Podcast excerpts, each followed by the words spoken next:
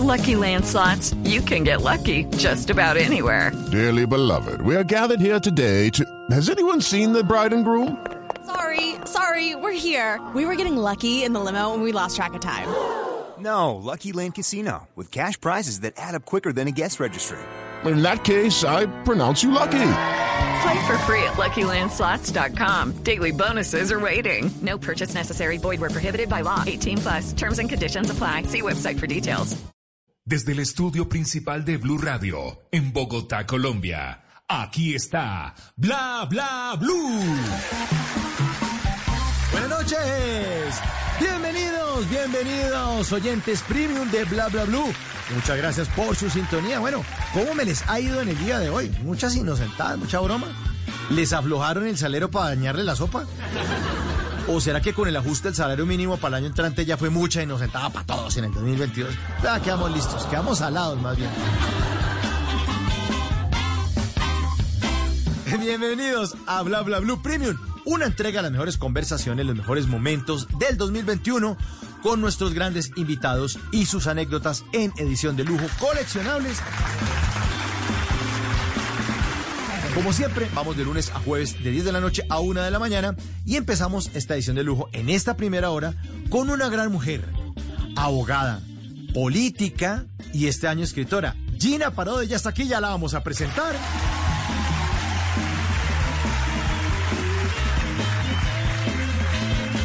Luego, después de las 11 y hasta la 1 de la mañana, especial musical con todo el sabor salsero. Sigifredo Turga, nuestro experto salsómano, buen melómano y buen tipo, eso sí, buen conversador, estará con todos nosotros en un especial musical con la historia, las grandes canciones y lo mejor de Willy Colón.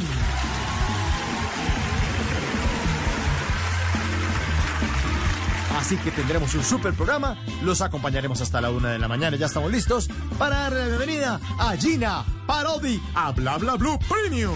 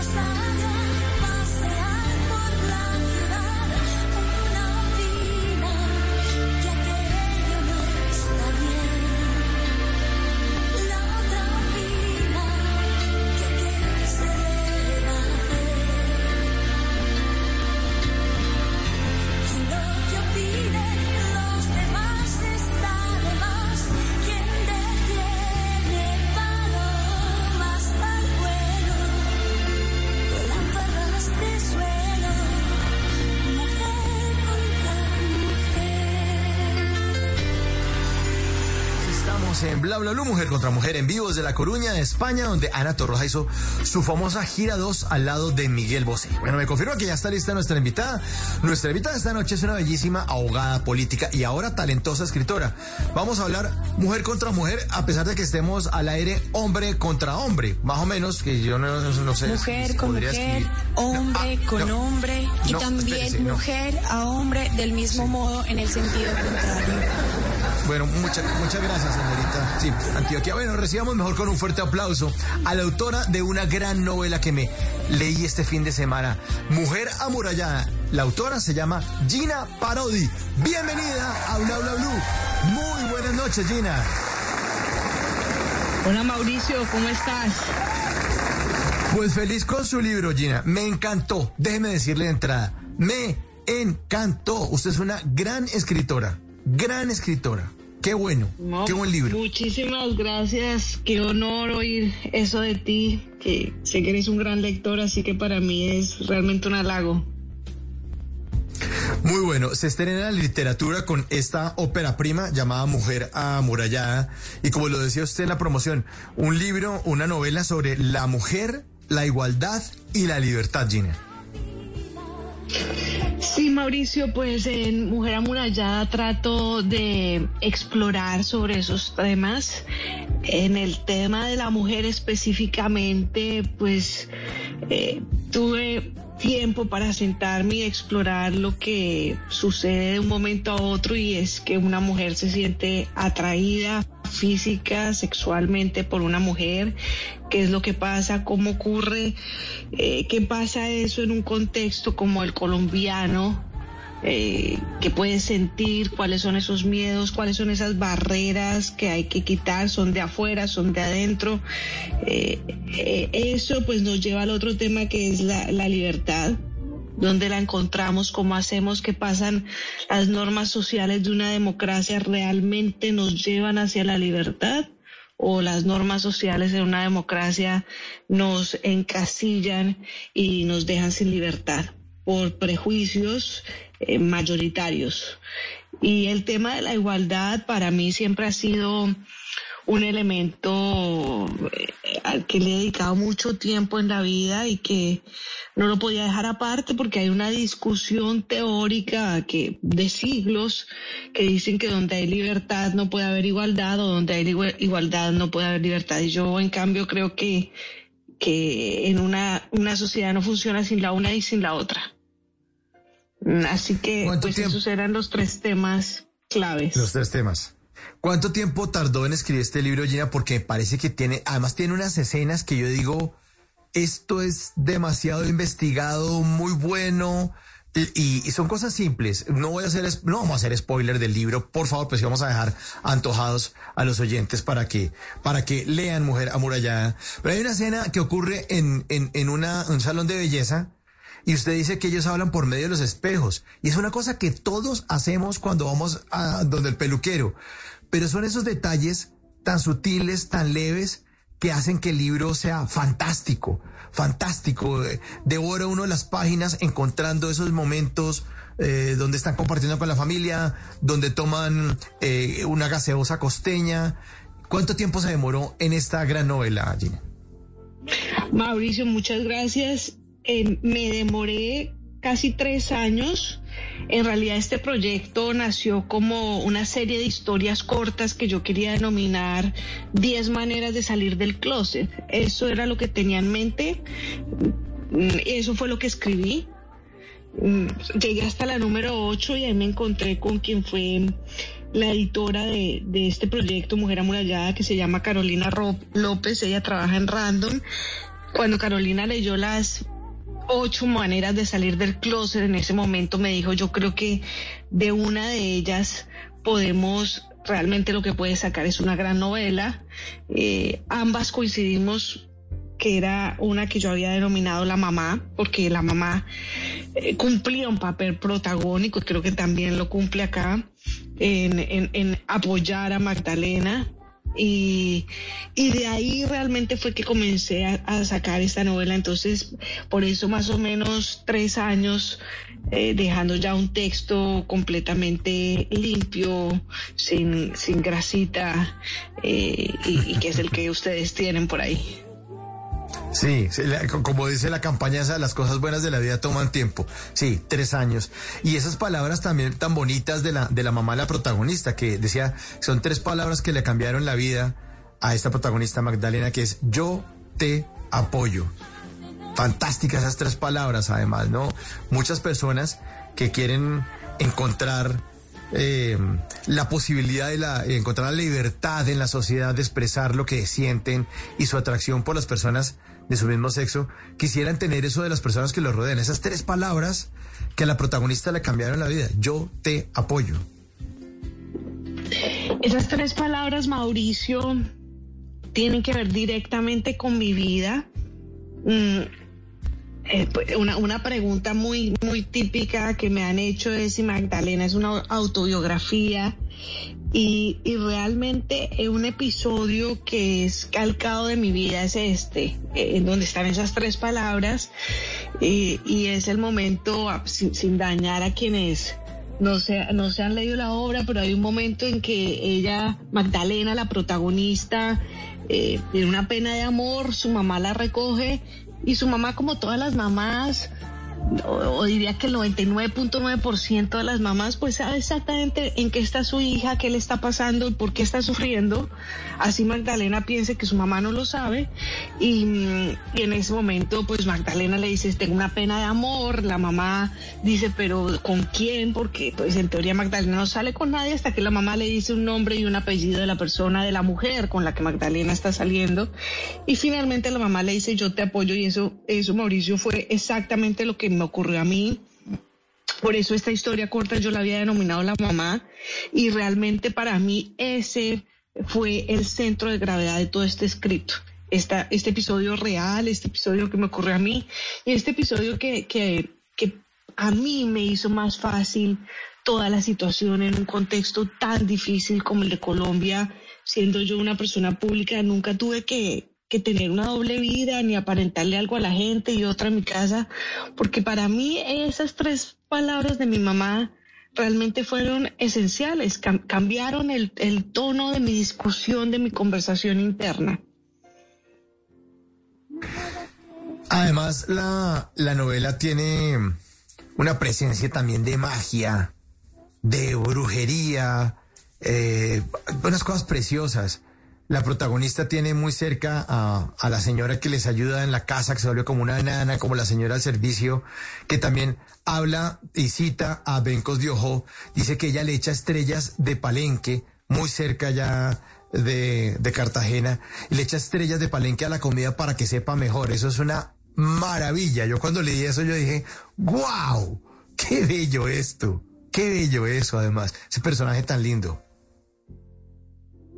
Ango, que es el personaje que mencionas, eh, para mí se volvió como... Es realmente un símbolo, es realmente un símbolo de, de lo que son aquellas mujeres que, que en Colombia todavía tienen más cercanía con la esclavitud que con un trabajo formal y, que, yo rechazo, que yo rechazo que, eso ocurra así eh, y, que, muchas veces cumplen un papel tan importante en la vida de, todos. eh, y pues tiene la magia de la costa. Mi familia es una familia caribe, mis papás son barranquilleros. Yo pasaba mucho tiempo en Cartagena y en Barranquilla eh, y, y yo, yo no sé si, si, si les pasa a la gente cuando llega a Cartagena tiene un olor eh, característico esa ciudad, unos colores característicos, un aroma, el canto de las mujeres en la playa, el canto de las personas cuando llevan los bollos, el peto, el pan caliente en las mañanas. La costa tiene una magia per se eh, que, que para mí era muy difícil captar en palabras, pero ese era el reto que yo quería imponerme y es cómo esto que captamos con los cinco sentidos, ahora lo, lo vamos a captar solo con uno que es eh, con los ojos, con la lectura. Y, pues lo que me dices me, me gusta mucho porque, porque veo que de una manera u otra eh, se logró. Total, total, sí, se logró total. El trabajo quedó muy, muy, muy bien hecho. Además, hay otra cosa que me llamó la atención, es que el libro se divide en dos partes, ¿no? El, el cuaderno amarillo y el cuaderno rojo. ¿Por qué hizo esa diferencia?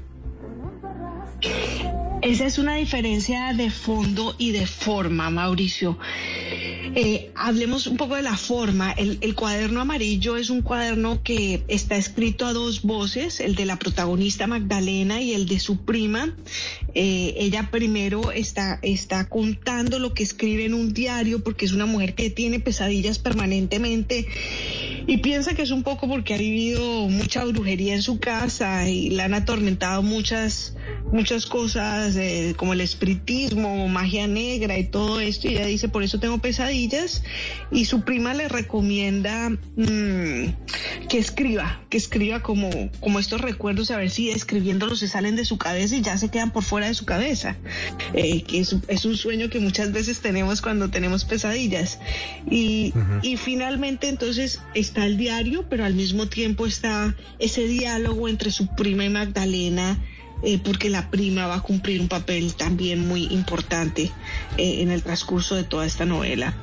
Y esa es la forma. El fondo es que para mí era importante dar un contexto caribe a, toda la, la novela.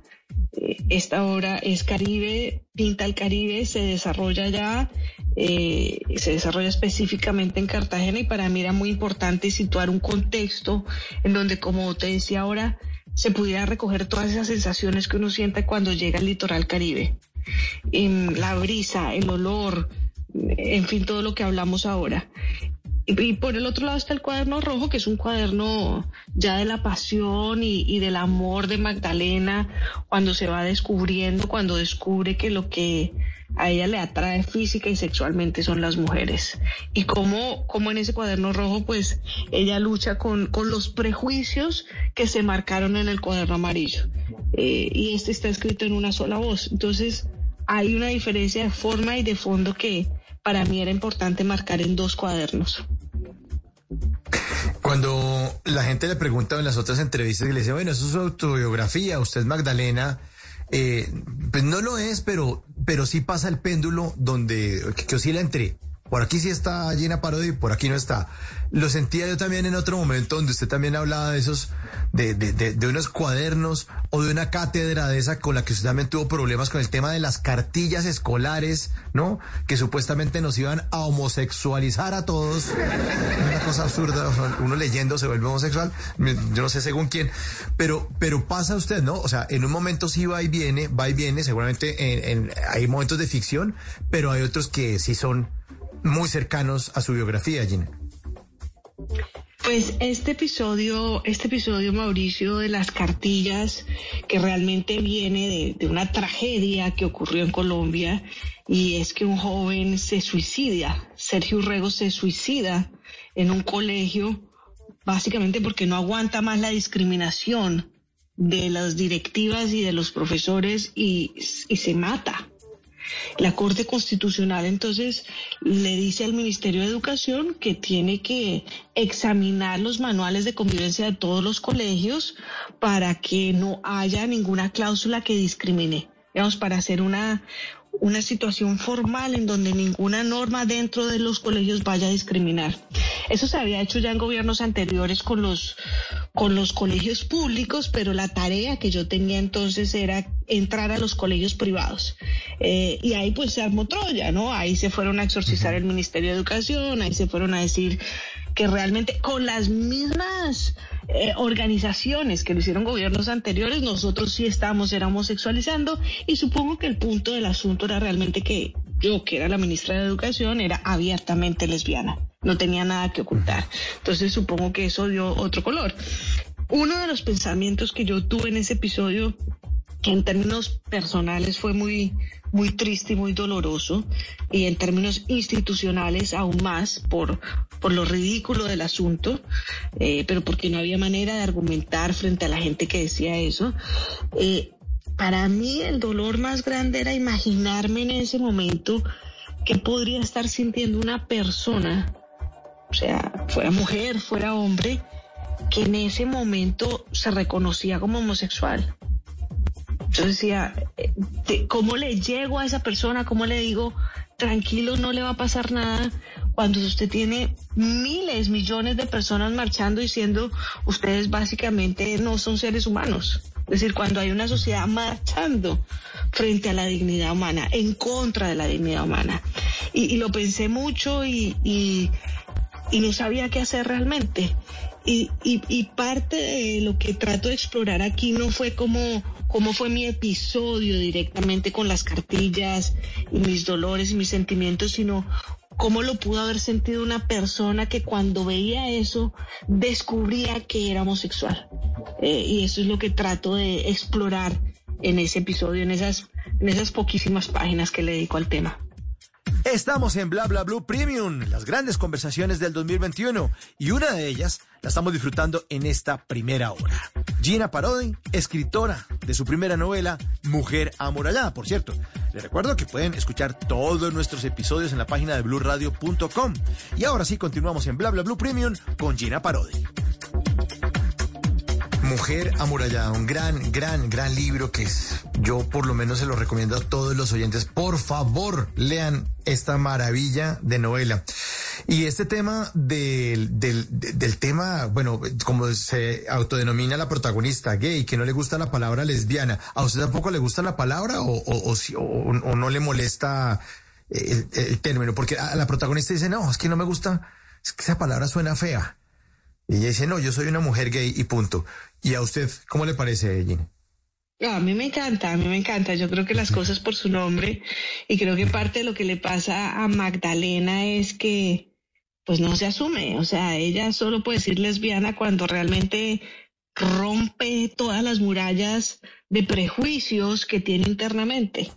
Entonces, para mí las cosas por su nombre y, y lesbiana me parece que, que es una palabra bellísima. En Colombia hemos avanzado en este tema porque uno a veces eh, siente, no sé qué, se inventa que uno, digamos, puede sacar, digamos, la licencia de conducción por, por internet, me estoy inventando. Pero después cuando esto ha avanzado, echan para atrás la ley y dicen, no, ahora tiene que volver a hacer la fila esa de cuatro horas y todo horrible con tramitador, tiene que volverla a hacer. En este tema, a veces uno siente como que sí ha avanzado el tema de el respeto, ¿no? Por las opiniones o los gustos de los demás. ¿Hemos avanzado o no hemos avanzado? Usted que ha estado también formando parte de, de- de altos cargos en el gobierno y que ha analizado este fenómeno durante tantos años o esta situación que no es colombiana, es del mundo. ¿Hemos avanzado o a veces retrocedemos o cómo siente que va este tema? Yo creo que hay unos monstruos escondidos de la homofobia.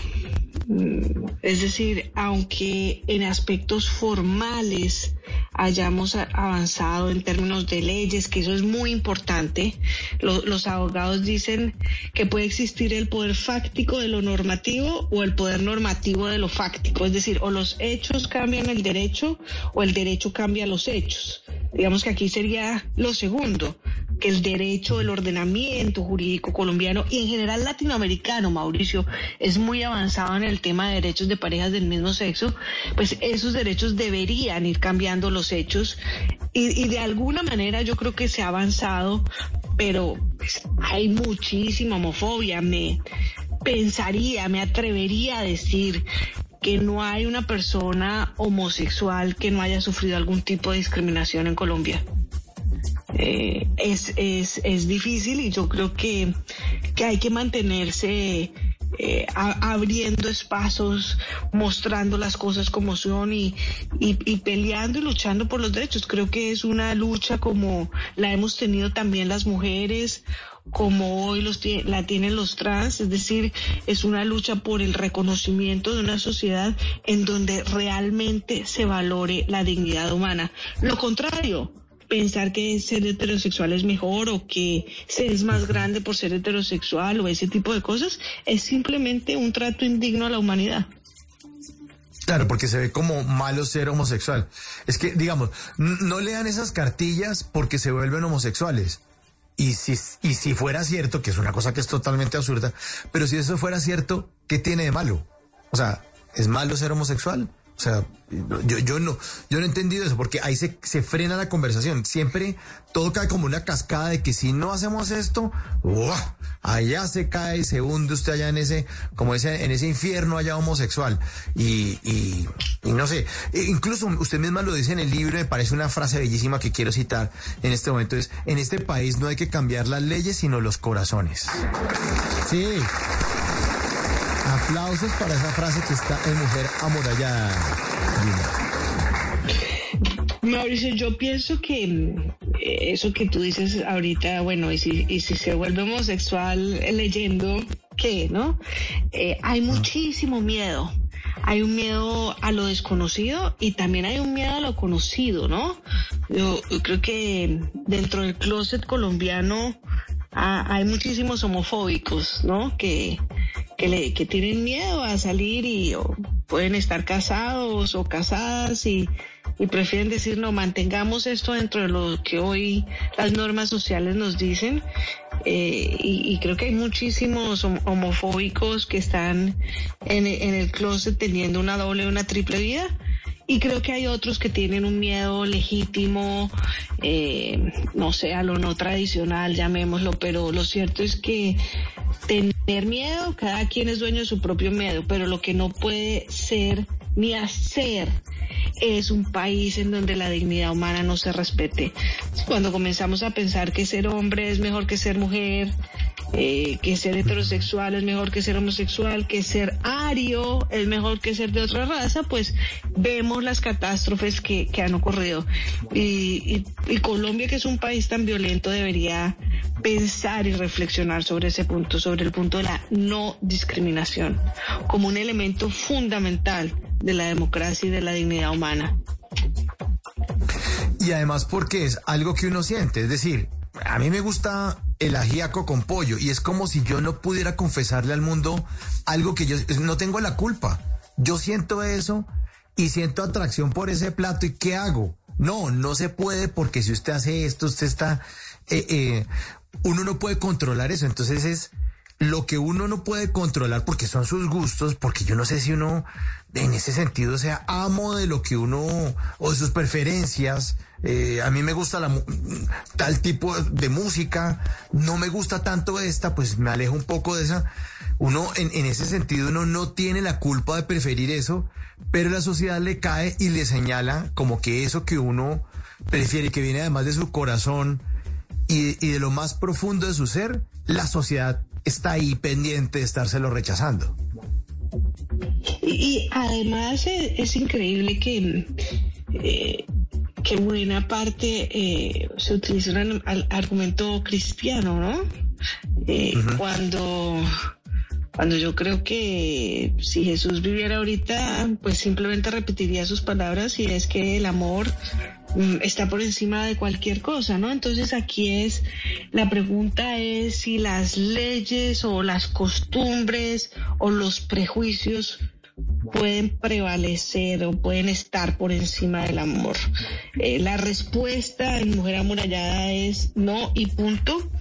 Y, pero Magdalena, que es la protagonista, pues tiene un camino difícil y enredado para poder llegar a esa respuesta que, que es la libertad. Porque porque en parte lo, lo que le pasa a Magdalena es que ella tiene que romper no las barreras de la sociedad, eh, sino tiene que romper sus propias barreras y sus propios prejuicios y sus propias trabas para poder ser feliz y para poder aceptarse como es. Y además ir a otra sociedad, ¿no? Eh, no estoy haciendo spoiler, repito, pero, pero en algún momento ella está en, en la ciudad donde está la Estatua de la Libertad y ella siente eso, ¿no? Ella siente como que y mira a los lados y dice, bueno, pero aquí no. Dice, contemplé la libertad, pero no era fácil, ¿no? Vivir la Magdalena como presa de Magdalena, sufría de miedo. Ella también ya se llevaba su propia muralla también. Sí, eso, gracias Mauricio por, por recordarme eso, porque, porque eso es muy importante. Finalmente, eh, Magdalena puede salir y, y puede vivir en, en Nueva York y, y pues le da igual en términos prácticos, ¿sí? Porque pues ella no se ha aceptado eh, como es tiene muchos miedos, tiene muchos prejuicios todavía, entonces pues va a una ciudad donde aparentemente hay más libertad que en Cartagena, pero no puede hacer nada. Como, como dices tú, se llevó la muralla, se la, se la llevó a Nueva York. Entonces, eh, y, yo creo que, que en parte ese proceso de, de, de una persona que se reconoce homosexual es un, proce- un proceso poderosísimo de, de entenderse, de mirarse a sí mismo, de observarse, de conocimiento propio, que a veces, mm, pues, otras personas no, no, no pueden tener esa, mm, eh, esa dicha por cuenta de los obstáculos que hay, ¿sí? En general, por lo menos me ha sucedido así en mi vida, que son los obstáculos los que me han llevado siempre a mejores sitios, a mejores lugares. Y, y creo que esa es una, una dicha que puede contar hoy una persona homosexual, y es que le toca recorrer tantos obstáculos que termina conociéndose bastante bien. Y además, lo que yo siento también eh, dentro de los miembros de la comunidad LGTBIQ es que todos son exitosos. Y estaba pensando ahorita mientras estaba hablando Gina, y es que una persona que es capaz de lidiar con esto, nada en la vida le va a quedar grande. O sea, puede montar el negocio que sea, dice, "Ja, o sea, me tocó luchar contra la sociedad, con mis papás, contra mis primos, contra el colegio. Pues montar un negocio es una cosa que, me he dicho, no, no es tan difícil como, como lo que yo logré torear, ¿no? Sí, sin duda, sin duda, y eso es algo que, yo he hablado con, con muchas personas, porque también como tú veo muchísima gente exitosa y, creo que todas esas personas eh, son, son líderes propios y ojalá sigan liderando, ojalá mm, pues la gente que tiene visibilidad no, aunque yo respeto mucho el closet porque eso me parece que es un sitio que, que cada quien escoge estar, pues ojalá poderle mostrar a las nuevas generaciones que no hay que tener miedos. Eh, y de nuevo eso es lo que trato de hacer con Mujer Amurallada. El, el único miedo es a uno mismo, a los prejuicios. Todo lo demás mm, no vale la pena tenerle miedo. Y estas, generacio- estas nuevas generaciones vienen sin ese chip que de pronto la suya y la mía sí tuvo, Gina, porque uno ve a los millennials y los millennials, n- a ellos no les importa quién es del valle, ni si este tiene, no sé, sino simplemente este es Juancho, este es fulanito, este fue sutanito. Y de pronto a los centenias, que son los que tienen ahorita alrededor de 20 años, eh, ellos ya vienen sin ese chip de, de, de la, de, estar señalando y esto? O, ¿O todavía siguen heredando eso de sus papás de no, mijito? No haga eso, que Dios lo castiga. Cuidado, papito. Yo creo, Mauricio, que todavía hay mucha homofobia. Eh, también creo que es que uno nace sin prejuicios. Ponte a pensar y, y, y- y esa es la maravilla de un niño y una niña que son inocentes e ingenuos. Pero, pero la sociedad, eh, eh, en general, los papás, la familia, los colegios, la religión, comienza a llenar la cabeza de prejuicios eh, y esa fue la, la, la lucha de Magdalena, la protagonista de Mujer Amurallada, es pues esos prejuicios. Yo, yo, yo creo, como te decía hace unos minutos, que aún todavía me atrevo a decir hoy es muy difícil que una persona eh, homosexual no sea discriminada. O sea, le va a tocar por lo menos una vez en la vida. Va a ser, nos falta todavía muchísimo por aprender, por, enterne- por entendernos, por amar, para saber, para que no exista ese tipo de discriminación. Y esta protagonista está situada en ese contexto costeño que, si uno lo ve también, es machista. Ahí está una infidelidad aceptada del personaje. eh, no les vamos a decir quién es, que dice que tiene una catedral y varias parrio- parroquias, ¿no? Que es una infi- infidelidad compulsiva, que no es más que un acto de inseguridad machista. Es todavía más difícil porque es que uno está en cine en Barranquilla, en algún teatro, y algún protagonista le hace algo a otro, un hombre a otro hombre, y todos empiezan a gritar ahí, mariquita. Yo he estado en cine y ha pasado eso, y uno dice, ya, pero venga, pero es es una película, tranquilos. ¿Se vive más el machismo en la costa? El machismo, pues, pues sí, yo, yo no sé si se vive más o se vive menos, pero pues nosotros eh, creo que en, en Colombia en general es una sociedad bien machista, ¿no? En donde todavía las instituciones y las entidades son machistas. O sea, creemos que por tener una ley de cuotas dejamos de ser eh, machistas, no. O nos volvemos feministas, no tiene que, ah, tiene que pasar muchas cosas todavía para que realmente haya una igualdad entre hombre entre hombre y mujer en Colombia. Yo, yo creo que la sociedad, no sé si la costa es más o menos, mm, digamos que no tendría cómo medirlo estadísticamente, pero, pero mm, de pronto es más notoria, sí. Pero yo creo que en general Colombia es una sociedad machista y, y en general las sociedades, está documentado que las sociedades patriarcales, digamos machistas, eh, son sociedades en donde es más fácil que se dé la homofobia y cualquier otro tipo de discriminación. Eh, y a propósito de la discriminación y de lo que también se habla mucho en estos últimos años del lenguaje inclusivo, ¿sí ayuda el lenguaje o nos quedamos en todas, todas, todas, todas, todas, todo ese poco de enredos? Bienvenidos y bienvenidas niños y niñas y alumnos y alumnas y no hacemos algo realmente por respetar a las personas que piensan distinto.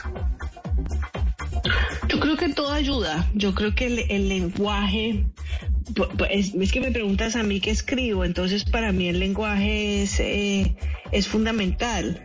A, mí, por supuesto, me, me gustaría, me gusta mucho cuando, cuando mencionamos a las mujeres como, como parte importante de la sociedad, no cuando las hacemos como parte de una costilla. Mm, Entonces creo muchísimo en el, en el lenguaje que las mujeres sean mencionadas y, y, y creo que el lenguaje es, es decir, creo que las palabras transforman, Mauricio. Eso es, eso es lo que creo y, por eso creo que, que un lenguaje en donde las mujeres eh, sean notadas, sean resaltadas, vale la pena.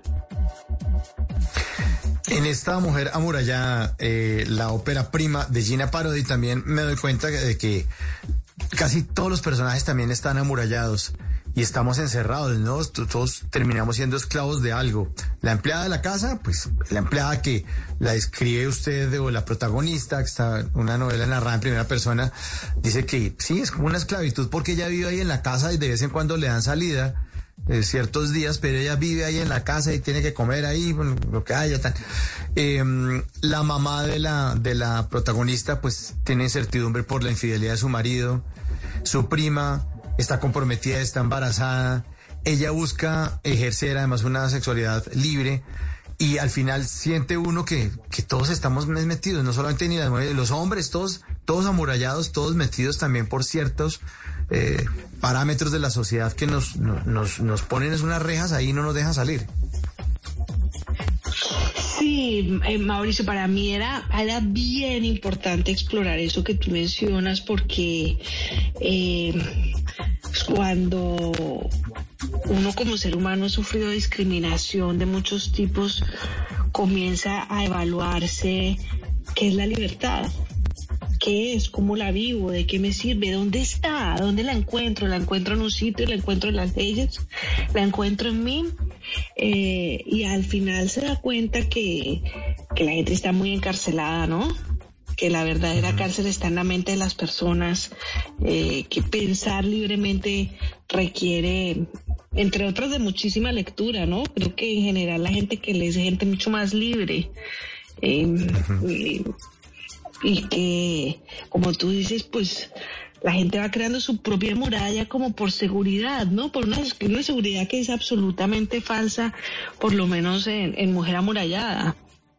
Sí, el padre de ella pues crea una, una seguridad ahí con teniendo otras mujeres.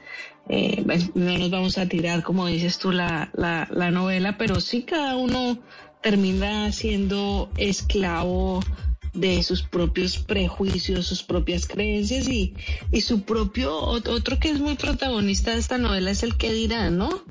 Y en realidad, Sí, pues, sí, sí. ¿qué importa lo que diga la gente? ¿Por qué es que nos tiene que importar tanto lo que dice la gente? Es, es al final a la conclusión que llega Magdalena, ¿no? Y además, llena de oyentes, eh, incluso lo hablamos en el, en el programa de ayer de Bla Bla Blue, uno haga una cosa bien hecha o mal hecha, igual van a hablar mal de uno.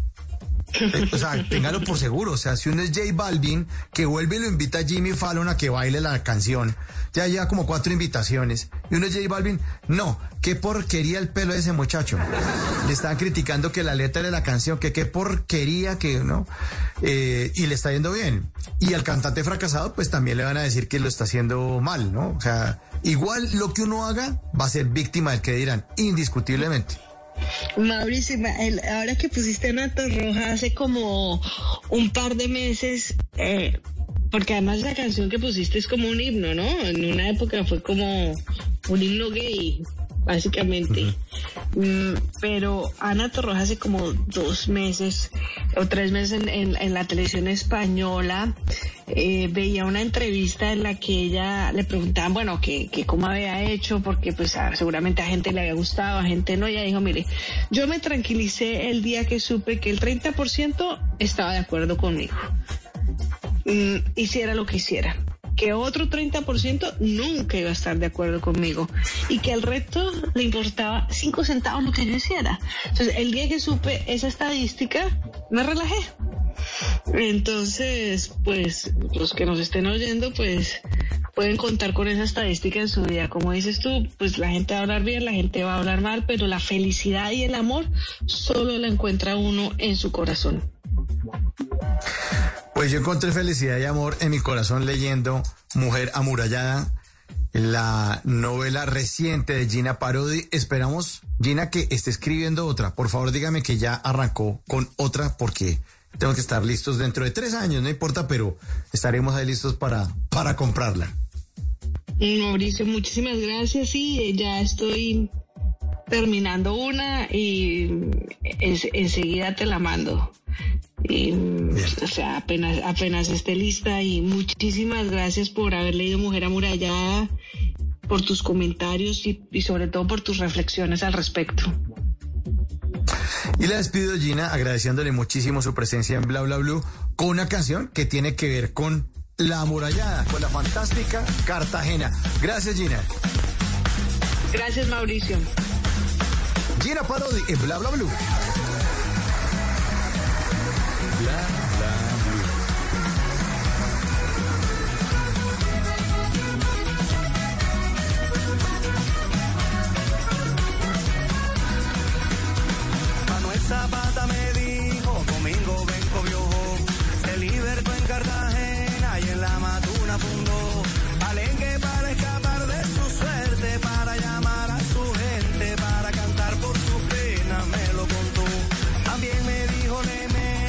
España no se rindió, que los piratas ingleses a su paciencia colmó y levantó una muralla bien fuerte para salvar a su gente, para cuidar su bandera,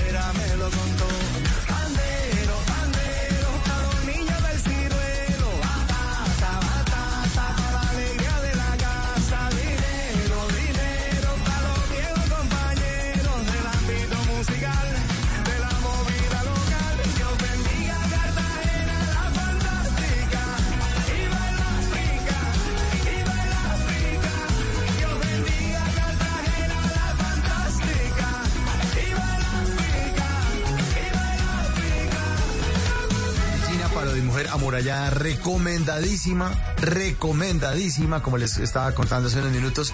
Tiene unas escenas así como, como el nombre de esta canción, fantásticas. Fantástica esta novela y fantástica eh, el testimonio de la protagonista Magdalena Corso, que eh, nace en Cartagena y que quiere salir de esas murallas. Y lo que nos decía Gina Parodi, las murallas a veces las tenemos en la cabeza. Ahí está, mujer amurallada de Gina Parodi. Viene Voces de Unidos, vamos a actualizar las noticias más importantes de Colombia y el mundo. Esto es Bla Bla Blue, ya regresamos.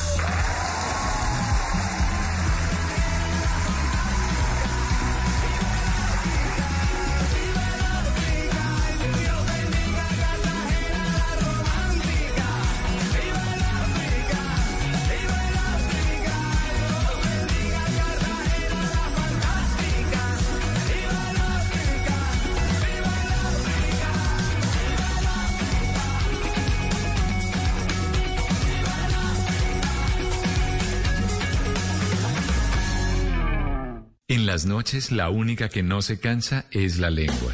Por eso, de lunes a jueves a las 10 de la noche empieza Bla Bla Blue con invitados de lujo. ¡Hyundai!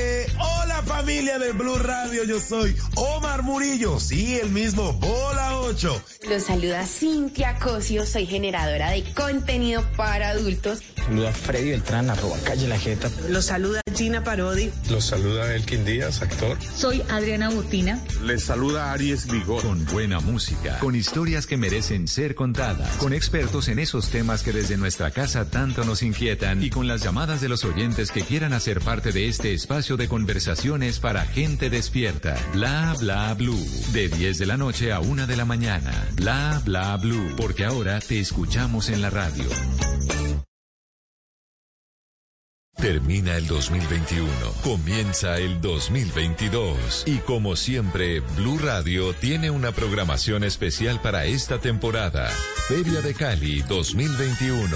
Regresa una de las fiestas más importantes de Colombia y vamos a vivirla juntos. Especiales deportivos. Recordaremos los triunfos internacionales de nuestros equipos de fútbol para revivir y compartir esas emociones. Historias, trucos, opinión, conocimientos, opciones, canciones recuerdos, identidad, temas de los que quieres saber más, diseñados para que los lleves a todas partes cuantas veces quieras. En Podcast Blue, fin de año de 2021, comienzo de 2022. Un nuevo año para vivirlo junto a Blue Radio, la alternativa. 2021, un año lleno de noticias que llegaron de todo el mundo. En Blue Radio preparamos un recorrido por los hechos que fueron noticia en este año. El mundo en 2021, especial del servicio informativo, este primero de enero desde las 2 de la tarde por Blue Radio y bluradio.com. La alternativa. ¿Aló? ¿Buenas? Ay, mire. Le estamos llamando de Bla Bla Blue para darle la buena noticia de que usted ha acumulado programas suficientes en el 2021 y por eso le estaremos haciendo una entrega gratuita del paquete Bla Bla Blue Premium para que lo disfrute la última semana de diciembre y la primera de enero. ¿Cómo le parece? Bla Bla Blue Premium. Las mejores conversaciones del 2021 con nuestros grandes invitados y sus anécdotas. En edición de lujo. Coleccionables desde el 27 de diciembre al 10 de enero. Bla Bla Blue Premium. De lunes a jueves desde las 10 de la noche hasta la 1 de la mañana. Bla Bla Blue. Conversaciones para gente despierta. Escúchanos por Blue Radio y bluradio.com. La alternativa. La humanidad vencerá la pandemia. Comenzaremos a usar el metaverso. ¿Qué pasará con las elecciones en Colombia? Espere este 31 de diciembre a las 3 de la tarde en Blue Radio 2022. El año de la transformación. Especial del servicio informativo en Blue Radio. La alternativa.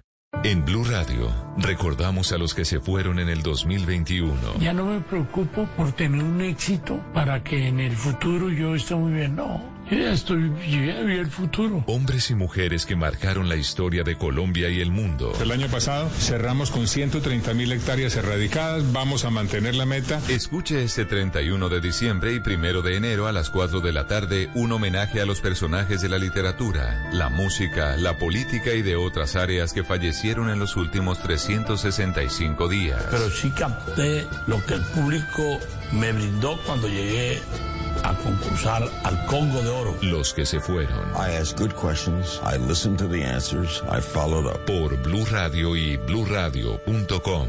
La alternativa.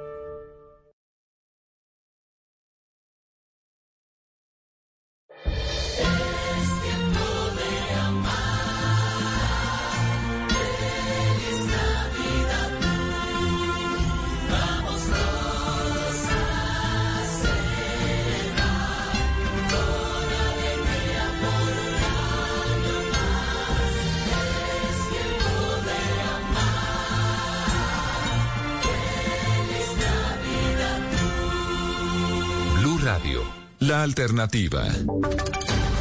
Voces y sonidos de Colombia y el mundo en Blue Radio y bluradio.com, porque la verdad es de todos. Bienvenidos a una nueva actualización de las noticias más importantes de Colombia y el mundo. Escuchen esta historia. A la cárcel fueron enviados una mujer y su hijo señalados de asesinar a una persona en medio de una riña desatada por una cerveza. El insólito caso ocurrió en el Magdalena Medio. Julián Mejía con los detalles. Una mujer de 36 años y su hijo de 21 años fueron enviados a la cárcel tras ser acusados de asesinar a una mujer de 38 años que le reclamó por dejar caer una cerveza que terminó mojándole sus pantalones. El insólito caso ocurrió en el municipio de Yondó, Antioquia, muy cerca a Barranca Bermeja en plena zona del Magdalena Medio. La agresión verbal terminó en una riña con armas blancas. El mayor Carlos Ardila, comandante operativo de la policía del Magdalena Medio, explicó el insólito caso. Por la caída de una bebida embriagante que le causó salpicaduras en la vestimenta y esta reclamó de manera violenta. Salen heridas cinco personas, de las cuales una de ellas fallece. La mujer y su hijo responden ante la justicia por el delito de homicidio. Gracias, Julián. Y ahora vamos para Bogotá porque a esta hora se registran manifestaciones a la altura del portal Suba. David Molina, ¿cómo se encuentra en Panorama? El ojo de la noche reportando. Nos encontramos en la avenida Cali con Súa desde las 7 y 30 de la noche, cerraron el paso vehicular por manifestaciones. La policía y el SMAT acordonaron la zona. Varios enfrentamientos se dieron entre la fuerza pública y encapuchados, por lo que tuvieron que cerrar varias zonas y se desvió el tráfico. Por el momento no se han reportado capturas ni heridos de gravedad. En estos momentos las manifestaciones ya se están replegando y poco a poco se está retornando a la normalidad. Esta es la información desde Súa, David Molina, Blue Radio.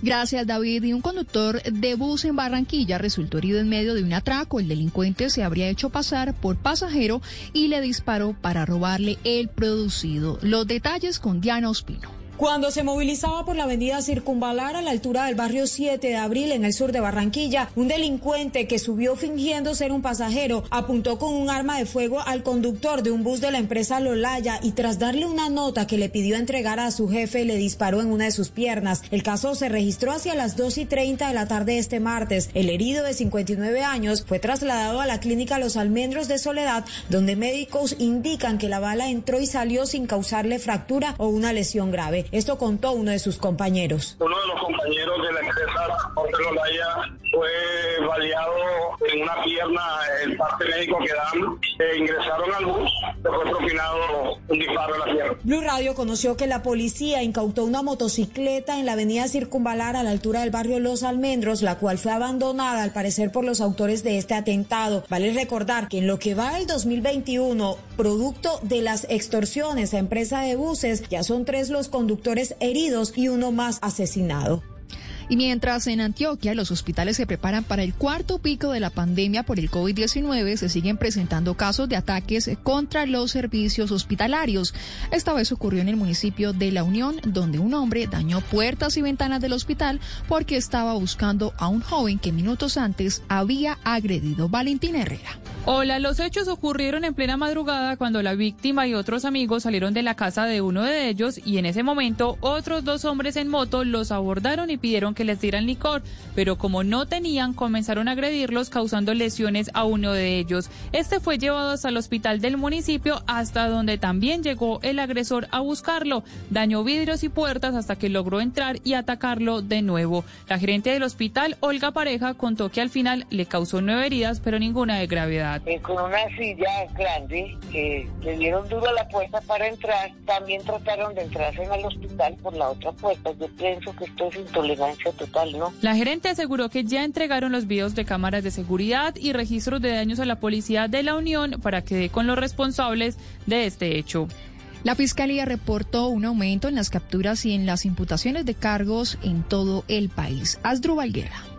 Para la Fiscalía, la mayor cantidad de resultados se registró en la costa atlántica. En esta región hubo 139 capturas y 227 imputaciones. Este año se realizaron 1.344 imputaciones por corrupción, registrando un incremento de 200 más que en el año 2020. Así lo explica el fiscal delegado anticorrupción, Eduardo Alirio Calderón. En menos de 60 días se lograron capturas, imputaciones y medidas de aseguramiento en casos relevantes, como centros poblados posible venta de información a estructuras criminales en el CTI Nariño y Asmed Salud en el Cauca, entre otros. En virtud de esas imputaciones, los jueces profirieron 372 sentencias condenatorias por corrupción administrativa.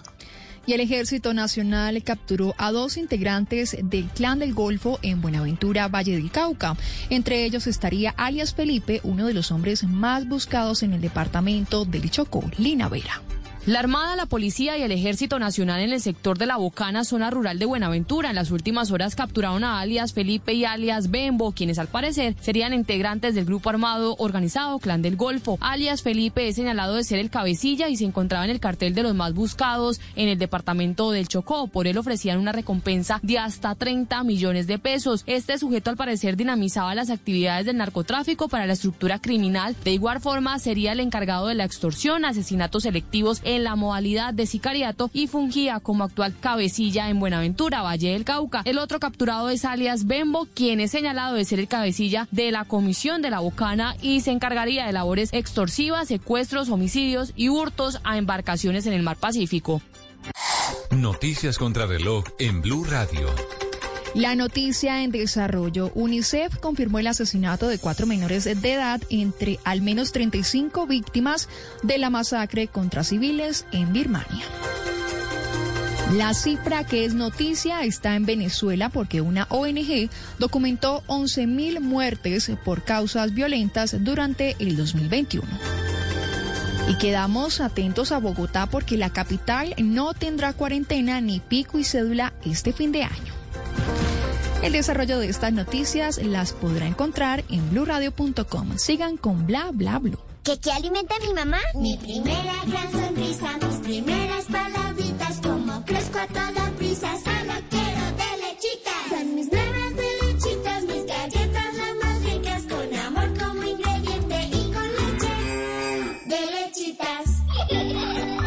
Las primeras galletas de tus hijos tienen que ser de lechitas, porque verlos felices te alimenta. Cookies. Estás escuchando Blue Radio. Es momento de dormir. Mañana será un nuevo día para hacer realidad tus propósitos. Banco Popular. Hoy se puede, siempre se puede. Llegó el momento de viajar con tu tarjeta de crédito Visa Connect Miles del Banco Popular. Conéctate con tu próximo destino acumulando millas de Copa Airlines con todas tus compras y disfrutando todos los beneficios que te brinda. Solicítala en bancopopular.com.co y comienza a viajar. En el Popular, hoy se puede, siempre se puede. Vigilado Superintendencia Financiera de Colombia. En las noches la única que no se cansa es la lengua. Por eso de lunes a jueves a las 10 de la noche empieza Bla Bla Blue con invitados de lujo. Hey, ¿qué tal amigos de Blue Radio? Los saluda Beto Villa. Los saluda Julio César González, Matador. Soy Edward Niño, el hombre más pequeño del mundo. Los saluda Aida Luz Valencia, clarividente y sanadora espiritual. Hola amigos, les habla Bobby Cruz a las 10 en Bla Bla Blue, Bla Bla Blue. Esta noche los invita Bobby Cruz. Con buena música, con historias que merecen ser contadas, con expertos en esos temas que desde nuestra casa tanto nos inquietan y con las llamadas de los oyentes que quieran hacer parte de este espacio de conversaciones para gente despierta. Bla bla blue. De 10 de la noche a 1 de la mañana. Bla bla blue. Porque ahora te escuchamos en la radio.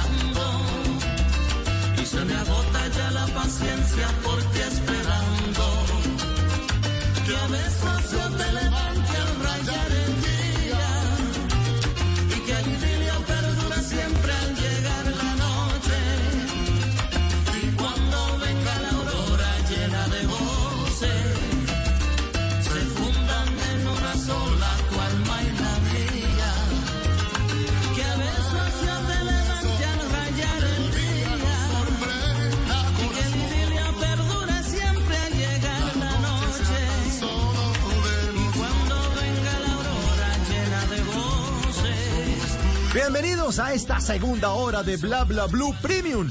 Una entrega de las mejores conversaciones, los mejores momentos del 2021 con nuestros grandes invitados y sus anécdotas en edición de lujo coleccionable. A partir de este momento y hasta la una de la mañana prepárense porque vamos a ponerle mucha sabrosura esta noche. Con todo el sabor de Sigifredo Turga, nuestro experto salsómano, buen tipo, gran conversador en este especial que arranca a partir de ya, especial musical con la historia, las grandes canciones y lo mejor de Willy Colón. Bla bla blue, paquete premium. Bienvenidos. ¿Qué hubo, Sigifredo? ¿Cómo va? Coches Esteban, qué gusto. Buenas noches y un saludo muy especial para esos oyentes de Bla Bla Blue, de Blue Radio. Bueno, saludo también ahí a Diego y al equipo. ¿Qué más, Esteban? ¿Cómo van las cosas? Bien, hombre, bien, bien, muy bien. Y además con muchas ganas de aprender un montón porque uno disfruta la salsa, oye la salsa, pero conocer las historias detrás de la creación y los misterios que hay detrás de cada una de las eh, canciones más icónicas esta noche en el caso del señor Willy Colón, siempre lo deja uno boquiabierto, lo deja uno como con ganas, por ejemplo acá arrancando, uno queda con unas ganitas de un idilio. Claro, claro, claro. Y es un idilio que no es de hoy, porque es un idilio que viene desde los años 50. Imagínense que esa canción eh, fue por allá de mediados de los años 50, una composición de un puertorriqueño que se llamaba Titi Amadeo. La hizo muy famosa Davilita para que se metan a las redes sociales y la busquen en la versión de Davilita. Pero nosotros en nuestra generación la conocimos en la versión de Willy Colón, que además tiene una historia súper especial que fue en ese año de 1993 cuando Willy Colón decide ir a hacer un álbum hecho en Puerto Rico y buscó un productor que era Cuco Peña, un puertorriqueño, que adicionalmente es esa segunda voz que está ahí en esta canción que es Ah, Idilio. no me diga, la segunda Sí, voz es Cuco Peña. Ese es Cuco Peña, el mismo productor, y ese personaje fue clave para que la canción sonara así. Y después de buscar muchos que hicieran esa segunda voz, no encontraban, no encontraban, y Cuco al fin marcó la canción y cuando llegó Willy, dijo, pero venga, después de buscar tantas personas, usted es el que mejor lo está haciendo, y ahí nació ese clásico de Willy Colón de 1993, este muy buena, muy buena. Oigan, oigan esto.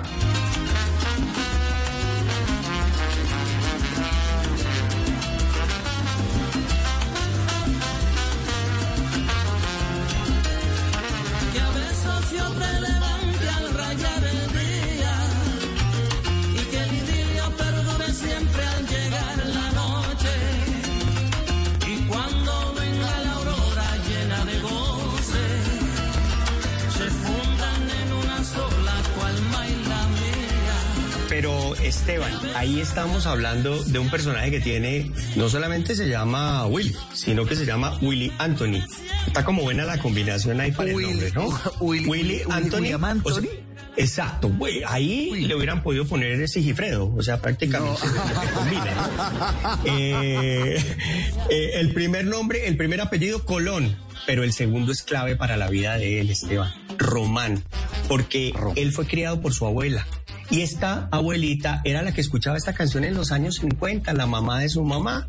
Una mamá que cuando tuvo a Willy Colón tenía 15 años, una menor de edad. Por lo tanto, la, la responsabilidad, como pasa para muchas personas, la asume un tercero que es la abuela. Y la abuela lo formó y la abuela fue clave en el desarrollo de su vida. ¿Dónde creció Willy Colón? En el Bronx, pero es un hombre de origen puertorriqueño, de esa primera ola de migración que ah, empieza de Puerto Rico a los Estados Unidos por allá en 1917, con esa crisis económica tan fuerte en medio de la Primera Guerra Mundial, donde Puerto Rico se vio muy impactada económicamente y pues hay una migración. De ahí llega la familia no solamente de Willy Colón, sino de muchísimos salseros. Entonces eh, eh, ahí empieza a darse ese sonido particular que la salsa tiene eh, eh, y hecha en Nueva York, pero por supuesto con origen puertorriqueño. Y es una, y es una época donde la marginalidad es, es un proceso que se vive permanentemente y donde Willy Colón pues es protagonista y tiene que vivir ciertas, ciertas historias que iremos recorriendo desde 1967 hasta el 2008 en este programa el día de hoy.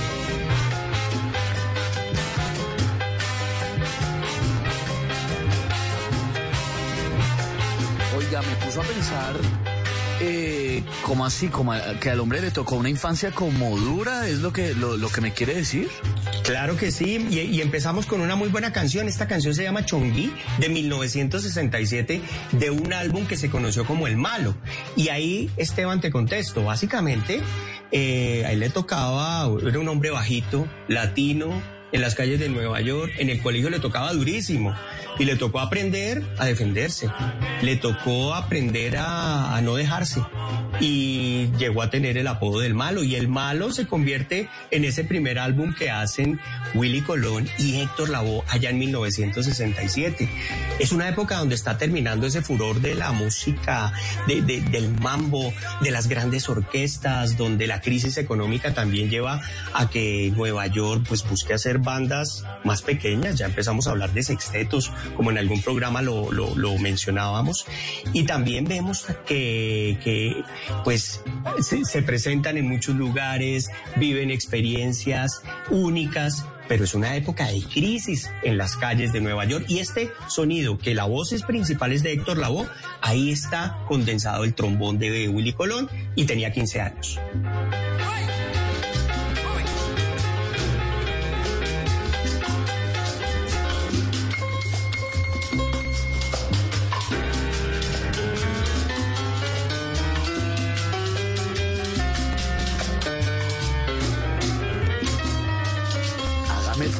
15 años esto, por favor. Sí, señor. Y ahí vuelve y aparece la abuelita. Porque antes de los 15 años, cuando estaba en plena infancia, despuésito de los 11 años, ella empieza a darle instrumentos de viento como regalos. Primero le da una trompeta de regalo. Después le compra con 50 dólares un trombón y ahí marca su vida. Y ahí él se da cuenta que puede salir de la pobreza con la música y empieza a trabajar en tiendas de discos y en las tiendas de discos empieza a pensar en que va a ser un álbum y hay un personaje muy importante en la vida de Willy Colón que es Al Santiago que le dice yo le voy a grabar el disco con 15 años pero resulta que se quebró y no lo pudo grabar. Ah. Y, ahí, Esteban, vuelven las, las coincidencias de la vida que pues él ya se presentaba en bares y allá en uno de esos bares pues eh, habían dos pisos y en un piso se presentaba una orquesta que era la de él y en otro piso se presentaba eh, la orquesta de, de Héctor Lavoe y llegó Johnny Pacheco los encontró y los unió para resumir la historia de cómo empieza todo este, todo este momento de la vida de 1967. y este chongui y así es, Esteban. O sea, Johnny Pacheco los, los obliga, pues, prácticamente. Así es, ellos él los obliga, él les dice, ustedes dos suenan mejor juntos, dejen de pelear. Eh, ese cantante que usted tiene, Willy, no es, no es para esa orquesta. El, cantante ideal se llama Héctor Lavoe, lo tiene ahí al lado. Por favor, empecemos a hacer este álbum juntos. Y así nació, en 1966 se graba, pero sale en 1967 Esteban el Malo con este sonido que estamos escuchando al fondo.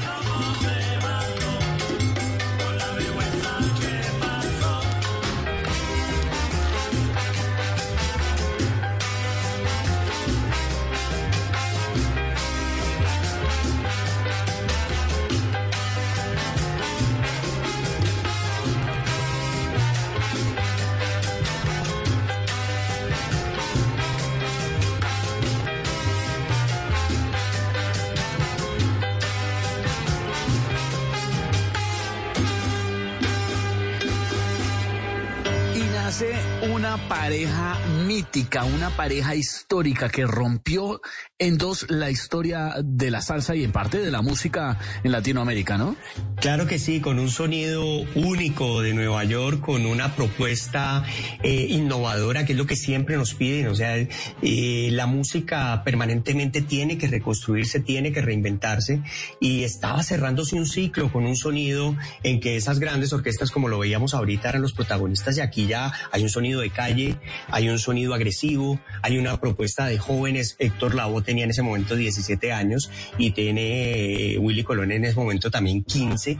Y después poco a poco siguen consolidándose y les quiero presentar la segunda canción de 1971 que se encuentra en un álbum que es La Gran Fuga y la canción es Barrunto.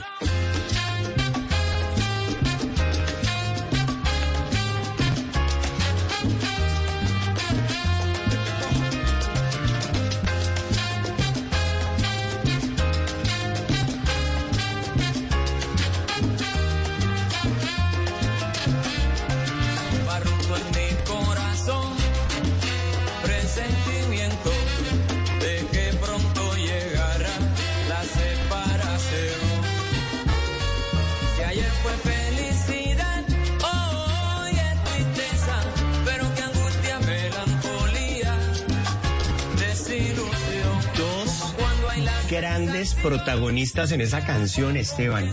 Primero el trombón de Willy Colón, que si ves desde el principio marca el sonido de la canción. De una, desde el arranque. Sí, señor. Y aparece la voz de Héctor Lavoe de una forma espectacular, contundente, y hace que esta canción, y les traje esta canción, esta segunda canción, digámoslo así, porque esta canción les permite tener un álbum que se llama La Gran Fuga. Este álbum llevó a Willy Colón y a Héctor Lavoe a otro nivel, y esta seguía siendo la orquesta de Willy Colón. Eh, tiene una composición barrunto con ese nombre. Uno dice, bueno, primero, ¿qué es barrunto, no? Sí, eso le iba a preguntar, es- ¿qué carajo significa barrunto? Barrunto es- No, Rigo, por No, no, eso no, pero yo sí. al que sabe así, Gifredo. Sí. No, no, no, y, y Rigo, sí, listo. Y eso que no ha aparecido ese niño por ahí en la calle que a veces como No. que- no, Lo que diga, Ah, llegó. Ahí ya está. Pues Barrunto Esteban es una sospecha, es una corazonada, un presentimiento, como dice en alguna parte de la canción.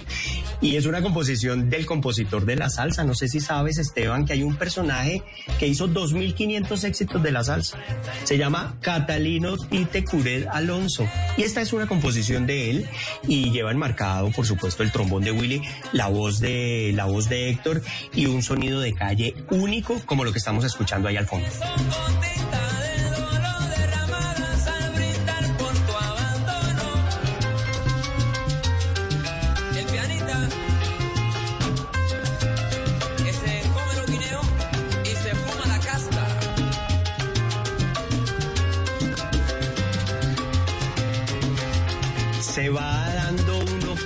Se va uno dando cuenta que pues la, la apuesta que hacía en ese momento eh, Johnny Pacheco funcionaba, ya era el quinto álbum, ya este álbum proponía cosas diferentes desde la carátula, se No, llamaba era- La Gran era- Fuga.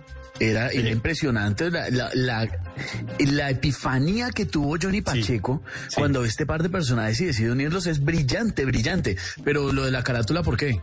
La carátula porque imagínese que es una apología a- al delito. Ahí hay una fuga. Busquen la carátula en redes sociales los oyentes y, y- y se van a dar cuenta que eh, es una apología al delito. Pero ¿Cómo sería? Sale este. Bus- una, una vueltica y la, la busca por ahí, la va a encontrar. Y, y- y adicionalmente este álbum me encanta porque tiene una canción que es la que les quiero traer a continuación, que se llama Pa Colombia.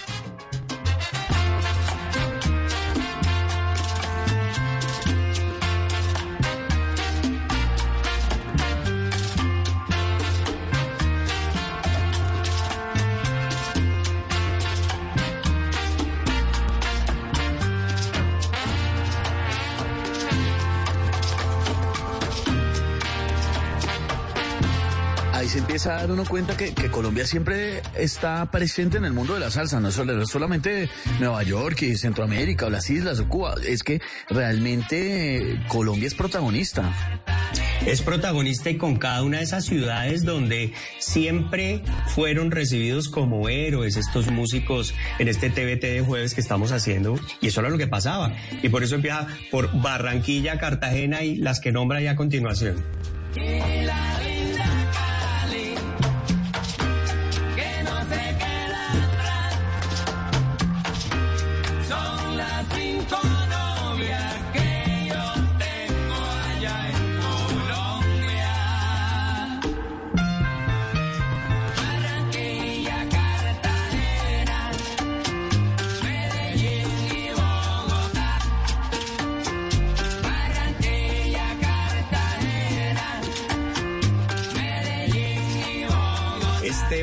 Oyentes, había un personaje famosísimo en la Fania y muy reconocido por uh, su capacidad creativa que era Isis Sanabria.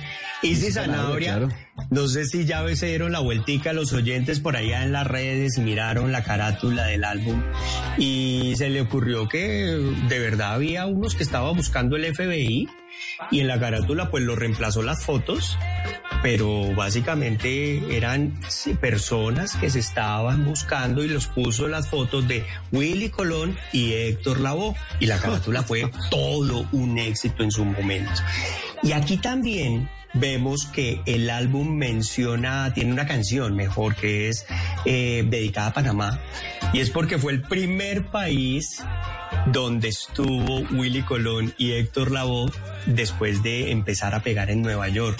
Y cuando llegan a Panamá, aparece la internacionalización de, de No me ellos dos. Y aparece la platica, como lo O llamamos. sea, Panamá fue el primer lugar donde se fueron de gira. Claro, fue el primer lugar donde estuvieron de gira, fue donde empezaron a, a darse cuenta que, que el sonido de ellos no solamente era para Nueva York, porque ellos al principio hacían música para la calle donde vivían.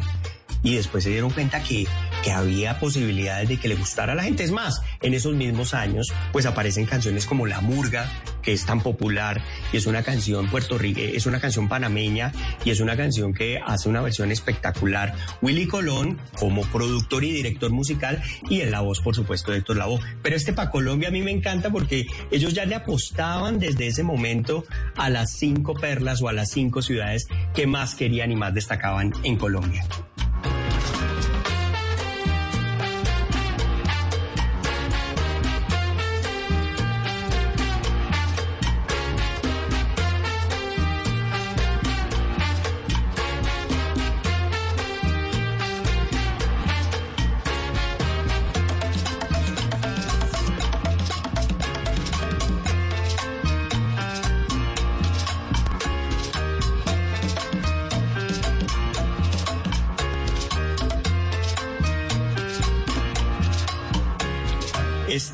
Y oyentes, y la próxima canción que quiero traerles el día de hoy, no se me vayan a asustar, porque no es la voz de Willy Colón, ni tampoco es la voz de Héctor Lavoe, es la voz de otro.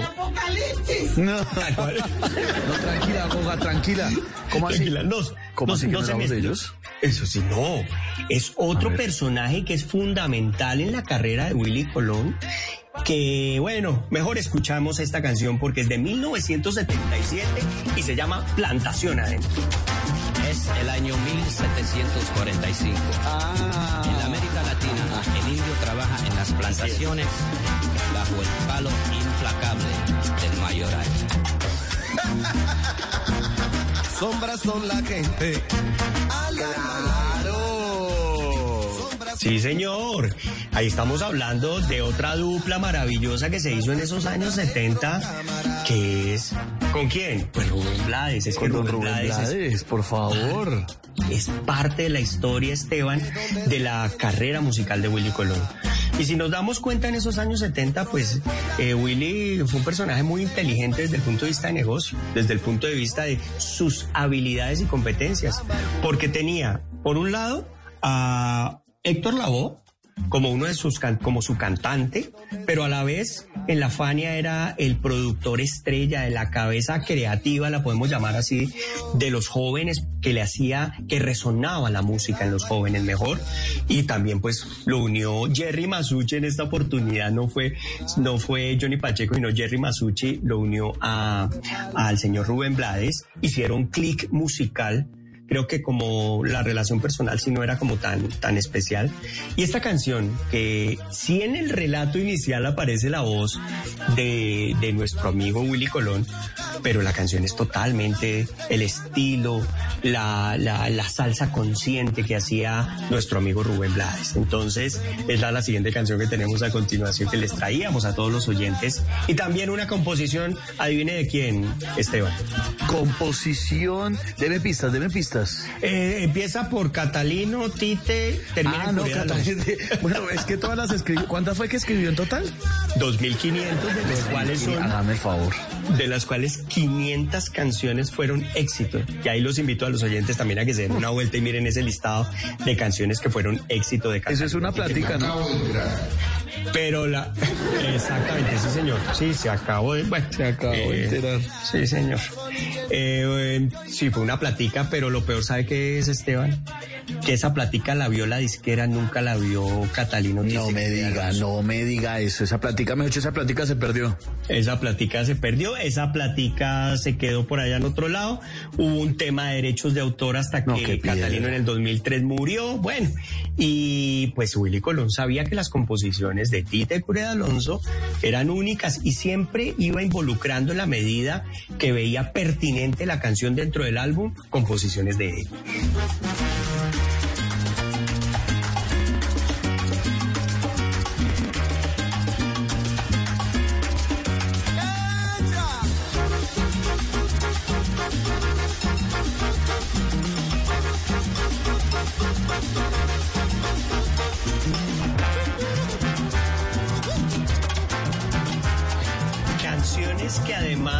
Fueron éxito de ese álbum. Pablo Pueblo. Eh, y esa canción Pablo Pueblo fue muy reconocida en Venezuela. Plantación adentro, por supuesto, y, era lo que llamábamos en ese momento salsa consciente. Y es una salsa que además es histórica porque se nos va a la época de la colonia y nos hace un relato que a los que nos gusta la historia, pues nos damos cuenta que, que es evidencia de esa situación que se vivía en ese momento y ese mayoral con su palo implacable a, la, población que era trabajadora en su momento, pues hacía mucho daño y quedaba siempre marcado cada uno de esos seres humanos de ese momento. Eso es plantación adentro.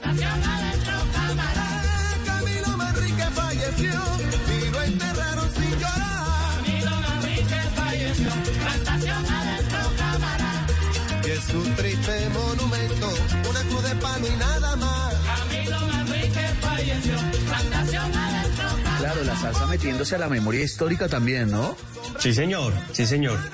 Y es parte, es que eh, nuestra música antillana, nuestra música que conocemos como salsa, es parte de nuestra historia, es parte de la evolución, sobre todo de nuestras Antillas. Y allá hay pues eh, el reflejo de ese dolor, de ese dolor del negro que llega, eh, esa, mezcla que se da con el indígena y esa población campesina de las Antillas que también pues se mezclan en, algún momento de la vida con los que llegaron a, las diferentes regiones. Y ahora, eh, Esteban, quiero darle, eh, compartirle a usted y a los oyentes otra canción de 1977, pero de otro álbum y de otra artista famosísima, pero también producido por el mismo Willy Colón. Se llama Plazos Traicioneros. Bla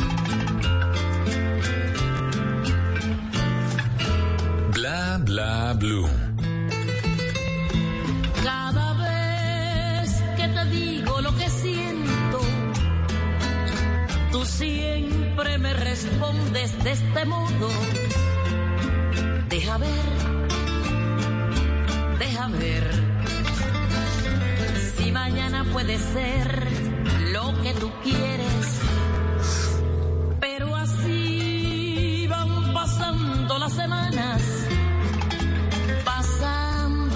lograr lo que yo quiero. Yo no sé para qué, para qué son esos plazos traicioneros. Esta canción, Esteban y oyentes, es una canción de 1901, una composición de un cubano que se llamó Luis Marquetí, un clásico que además han interpretado Héctor Lavoe. Yuri Buenaventura tiene una versión buenísima de esta canción, pero también nos evidencia lo que decíamos hace un momento. Para Willy Colón, la música era un negocio. Y, y tenía que estar con los mejores. Y si en 1967 tenía 15 años, pues en este momento tendría 25 años. Y a los 25 años ya era el productor de las grandes estrellas de la música. Recordemos que Celia Cruz llega a, a- sale de Cuba por allá en 1962, llega a México y hacia el año 64, 65 llega a los Estados Unidos. Y a principios de los 70 empieza a grabar con la Fania. Y en este 1977 ya los dueños de la Fania dicen, tiene que hacer un álbum con nuestro mejor productor y director musical, que es el señor Willy Colón. Y el resultado es esto. Es un álbum maravilloso que se llama Solo ellos pudieron hacer este álbum. Y hay canciones como Plazos Traicioneros. Qué buen nombre, qué buen nombre el del álbum. ¿Solo ellos pudieron hacer este álbum? Así es. Muy bueno. Así es, así es, Esteban.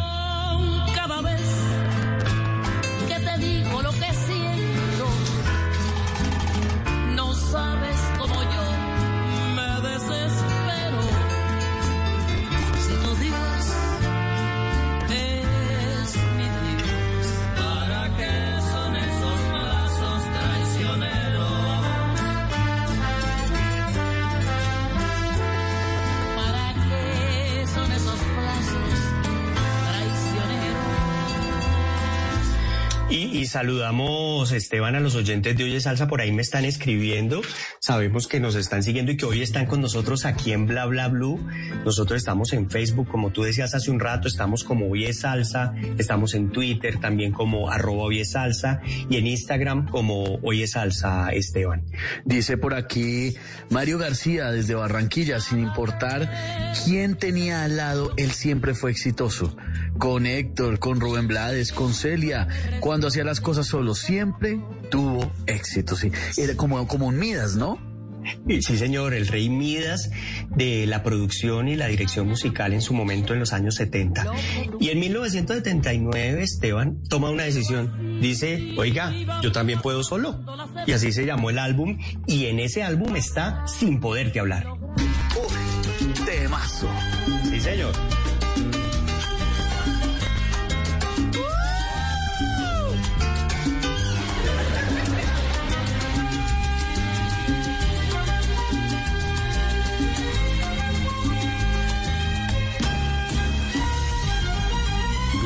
Bla blue.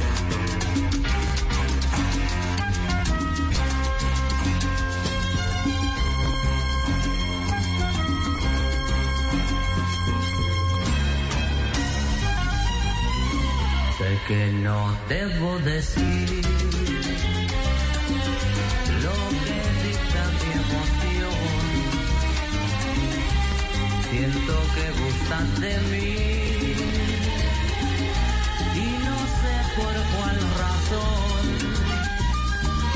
Los celos me están matando.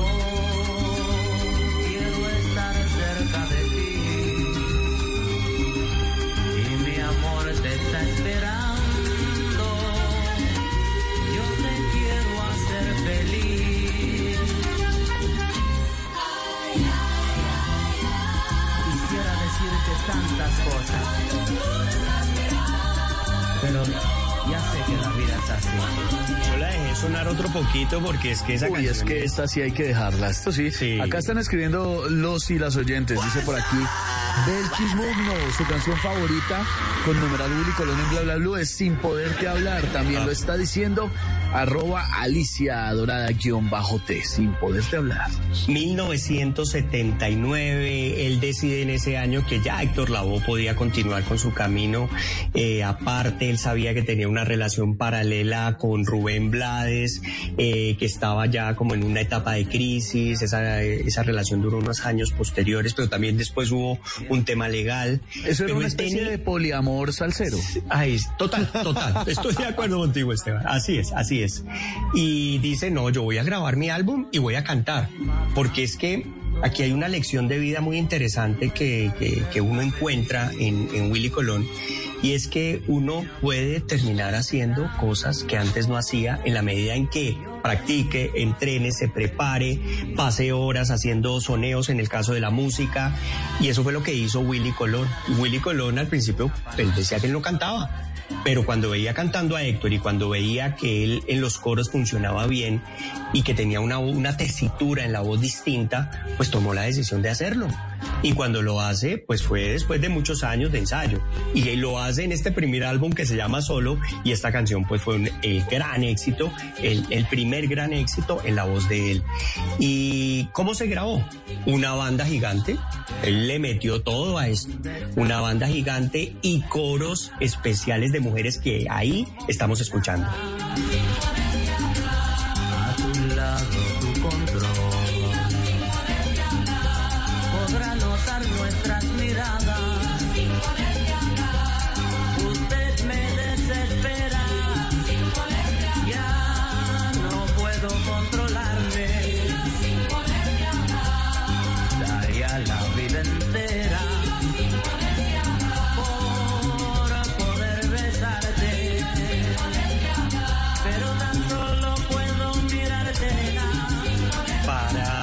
Que tuvimos la, digamos que la época de juventud en los años 80 y sobre todo que vivimos en la zona de Popayán y que estábamos muy cerca a Cali, esta fue una canción clásica y que evoca muchos recuerdos, que adicionalmente pues presenta a Willy Colón distinto, pero que en todos lados sonaba, Esteban, en todos lados sonaba en el suroccidente colombiano.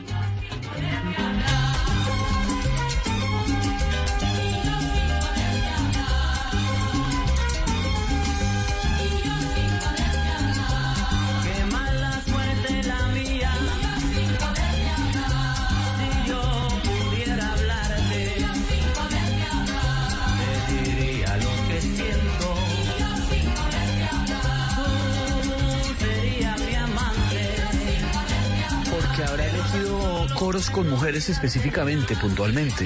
La verdad, no sé cuál haya sido la, la, la razón por la que tomó la decisión, pero fue su contraste delicioso con precisamente con lo que usted dice, la, con la tesitura de la voz Sí, eh, sí. De, de él y el y la, la dulzura un poco de la de las voces femeninas suena espectacular. Sí, sí.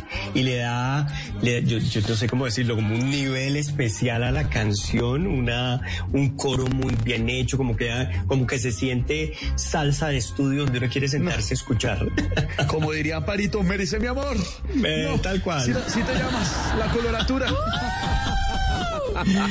Ahora, Esteban y oyentes, quiero invitarlos a que nos vayamos a 1981 y volvamos a escuchar la voz de Rubén Blades, pero es que ahí detrás estaba Willy Colón con De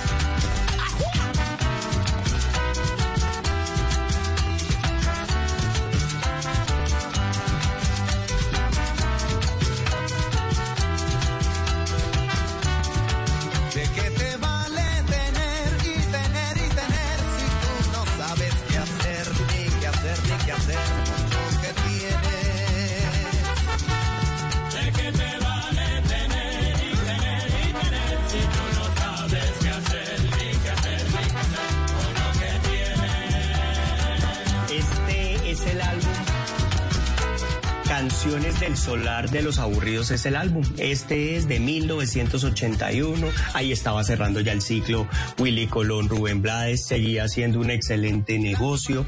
En este álbum estaba una canción muy famosa, pero también una canción que no tuvo difusión en Estados Unidos en su momento, que era Tiburón.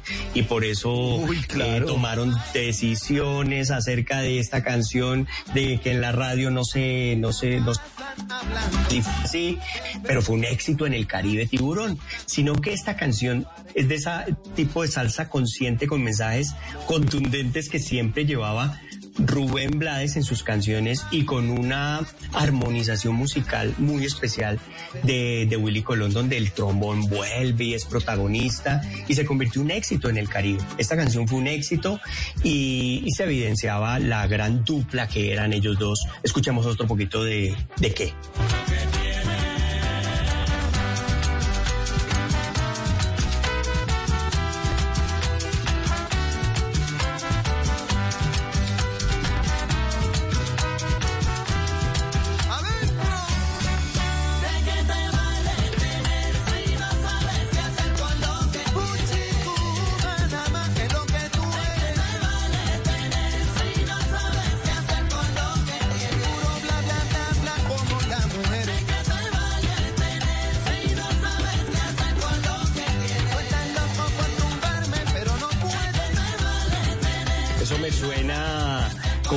Navideño para nosotros, ¿no? Esas, Sí, sí, es pregones. bastante eh, desde septiembre.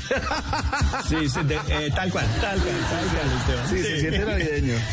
Sí, es puro, puro sonido y, y es un sonido típico puertorriqueño, muy relacionado con esa bomba puertorriqueña, con esa plena puertorriqueña, que es lo que influía eh, a la música de, de Willy Colón desde siempre.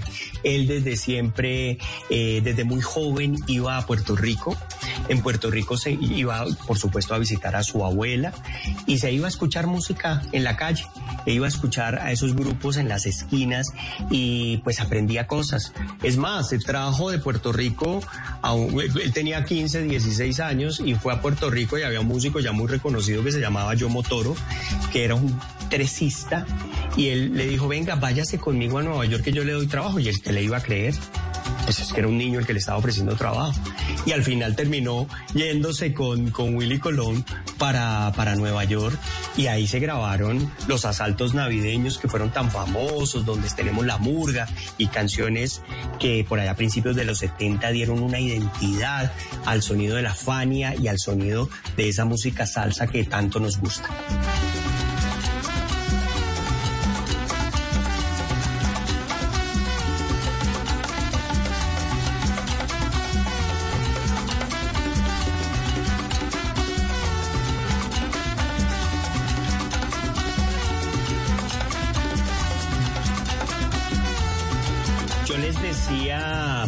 En 1979 él empezó solo. Decíamos, bueno, en 1979 aparece su primer álbum solo.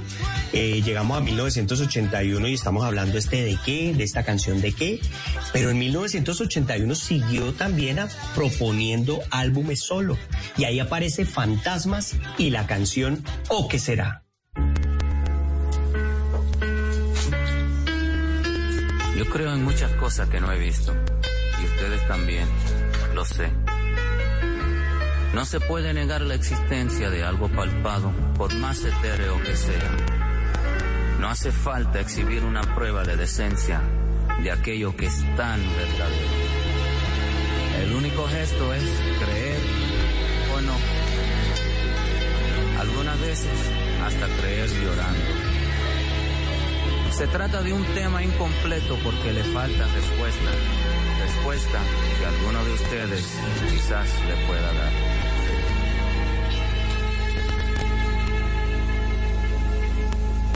Es un tema en Technicolor para hacer algo útil del amor. Para todos nosotros, amén. Oh, ¿qué será, qué será? Suspirando por las alcobas. Que estoy yo susurrando en besos de trova. Que anda combinando las preguntas locas. Que anda en las cabezas, anda en las bocas. Que anda ascendiendo por altos huecos. Que están hablando alto en la bodega. Y grita en el mercado, ¿qué cosa es esa? Es la naturaleza, será que será. Que no tiene certeza y nunca te da. Que no tiene concepto y nunca tendrá. Que no tiene tamaño.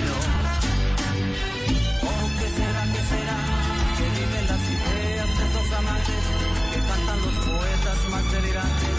Figuran los profetas emborrachados. Está en la romería de los mutilados. Está en la fantasía de los Esta canción es una canción que no compuso Willy Colón, que tampoco es de origen salsero, si lo podemos llamar así, o del Caribe. Esta es una canción de la que él se enamoró cuando fue a ver, por supuesto, la obra Doña Flor y sus dos maridos. Porque es que eh, ahí Chico Buarque pues ya había compuesto esa obra y eso viene de Brasil.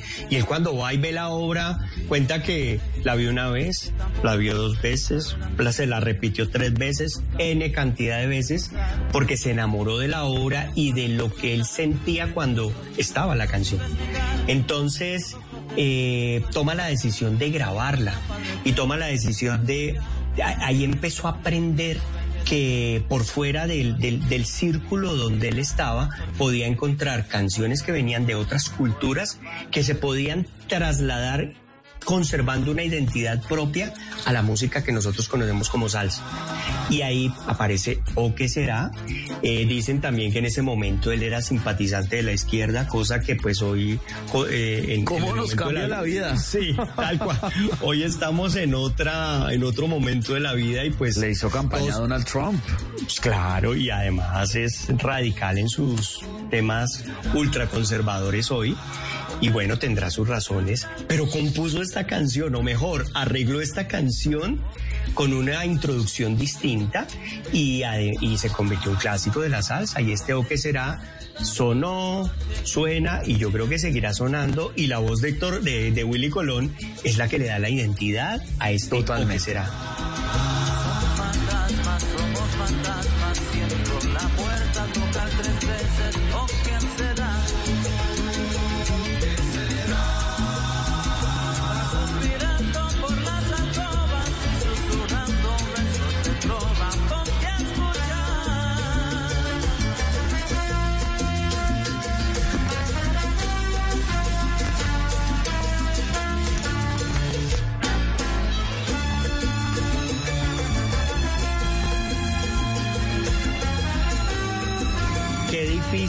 Esteban, darle una identidad propia a una canción que tenía, que era otra cosa y yo trasladarla a otro género. Es muy difícil, pero se logra.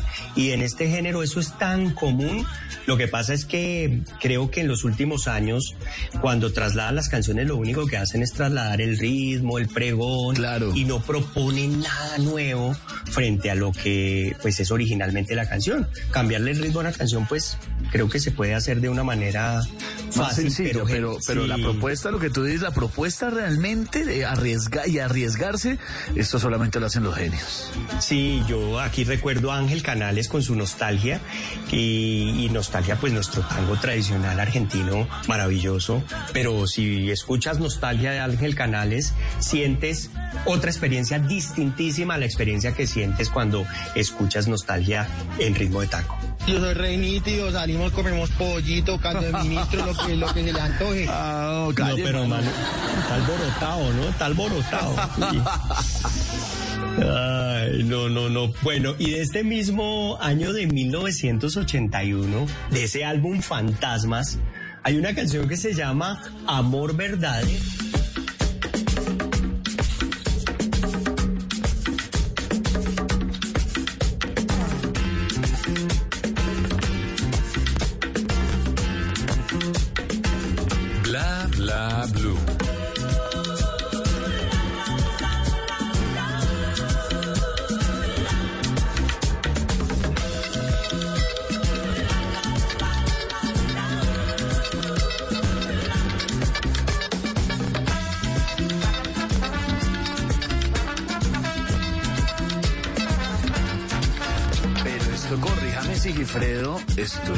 Merengue, ¿no? Claro que Pues- sí, es un merengue hecho por Willy Colón. Escuchemos un poquito más ahí, Esteban.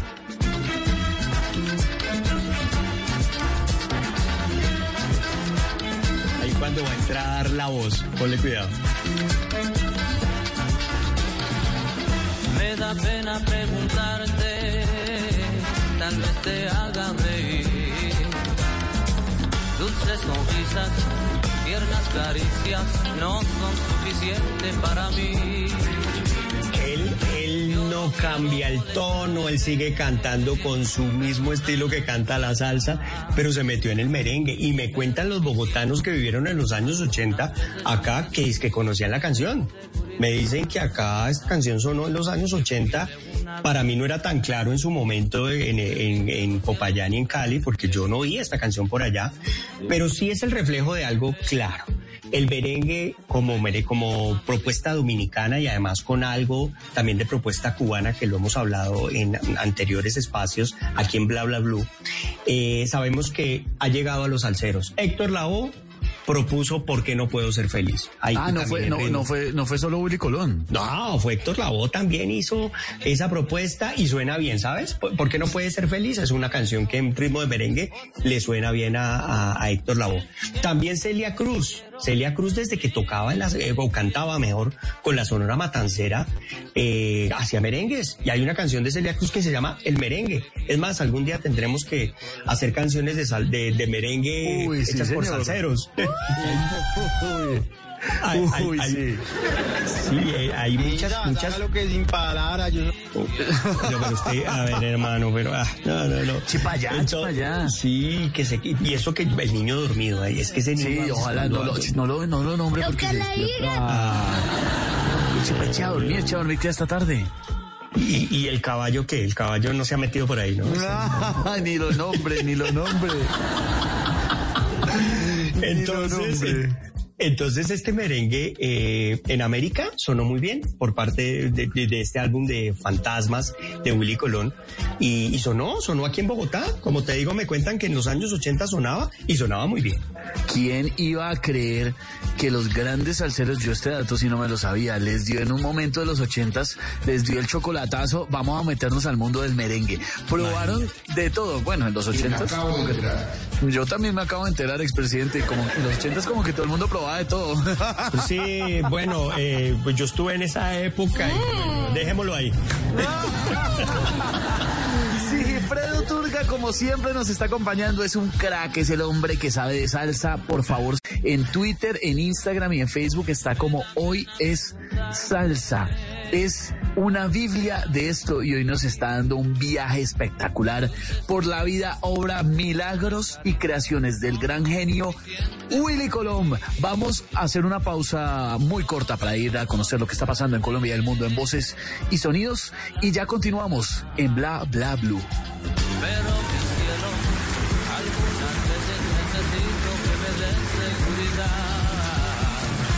que me quiere una vez, repite los cielos otra vez. El que me quiere una vez, ay dímelo mamá, dilo así.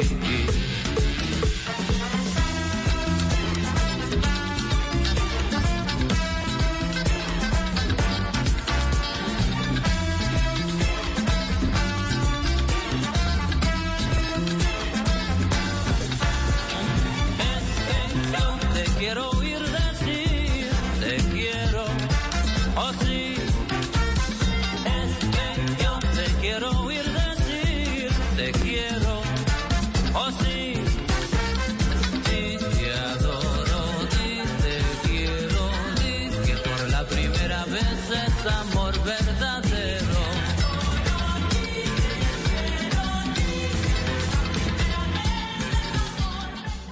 En las noches la única que no se cansa es la lengua. Por eso, de lunes a jueves a las 10 de la noche empieza Bla Bla Blue con invitados de lujo. ¡Hundae! Hola familia de Blue Radio, yo soy Omar Murillo, sí, el mismo, Bola 8. Los saluda Cintia Cosio, soy generadora de contenido para adultos. Saluda Freddy Beltrán, arroba calle la jeta. Los saluda Gina Parodi. Los saluda Elkin Díaz, actor. Soy Adriana Butina. Les saluda Aries Vigor. Con buena música, con historias que merecen ser con expertos en esos temas que desde nuestra casa tanto nos inquietan y con las llamadas de los oyentes que quieran hacer parte de este espacio de conversaciones para gente despierta. Bla bla blue. De 10 de la noche a 1 de la mañana. Bla bla blue. Porque ahora te escuchamos en la radio. Voces y sonidos de Colombia y el mundo en Blue Radio y bluradio.com, porque la verdad es de todos. Son las 12 de la mañana y dos minutos. Bienvenidos a una nueva actualización de las noticias más importantes de Colombia y el mundo. Arrancamos en Putumayo porque las autoridades hallaron siete cadáveres de hombres que serían disidentes de las FARC. Las personas habrían muerto en medio de supuestos combates entre las estructuras Comandos de Frontera y Carolina Ramírez. Los detalles con Jairo Figueroa. Después de las voces de habitantes de Puerto Leguízamo sobre un supuesto ataque armado a una hora aguas abajo del río Putumayo el pasado 25 de diciembre y un consejo de seguridad departamental, las fuerzas conjuntas del Estado llegaron a la zona corroborando los hechos. El mayor general Edgar Alberto Rodríguez, comandante del Comando Conjunto número 3 del Suroriente. El día de hoy, 28 de diciembre, se logra efectuar el desembarco en dos sitios del área objetivo y se inicia los registros del área, logrando el hallazgo de siete cuerpos sin vida, al parecer integrantes de la estructura GAO Residual 48, todos de sexo masculino, vestidos de civil. Solo uno de ellos portaba prendas militares tipo camiseta verde pincelada en el área boscosa. Las comunidades indígenas de la zona denunciaron tras estos enfrentamientos armados el desplazamiento de varias familias. En Argelia, Cauca, el ejército ha destruido más de 150 minas antipersonales que iban a ser utilizadas por los grupos armados para atacar a la fuerza pública y la población civil. Freddy Calvache. El general John Jairo Rojas, comandante de la tercera división del ejército, dijo que ante la ofensiva militar que adelantan sus tropas contra los grupos al margen de la ley en ese municipio, estos han optado por minar gran parte de ese territorio. Ha provocado que estas estructuras ilegales procedieran a implementar métodos no convencionales para mitigar la ofensiva de la fuerza pública adecuando áreas con artefactos explosivos. Estas armas letales han sido ubicadas por estos criminales en sitios estratégicos del área rural del municipio de Argelia Cauca, como son los corrimientos del Mango, La Belleza, el Sinaí, Puerto Rico y las veredas del Encanto, Tambo Largo, Mundo Nuevo, Los Pinos, Los Picos y Guayabal. Es así como en aras de salvaguardar la integridad de los pobladores, la tercera edición ha destruido de forma controlada más de 150 de estas armas mortales. El oficial indicó que en esta ofensiva militar que se ha prolongado por varios meses han sido neutralizados más de 20 integrantes de estos grupos al margen de la ley. Y en Barranquilla los atracos aumentaron en el mes de diciembre. En las últimas 24 horas, ladrones le dispararon a una joven de 21 años que iba a retirar 600 mil pesos para hacer las compras de fin de año. Diana Ospino tiene los detalles.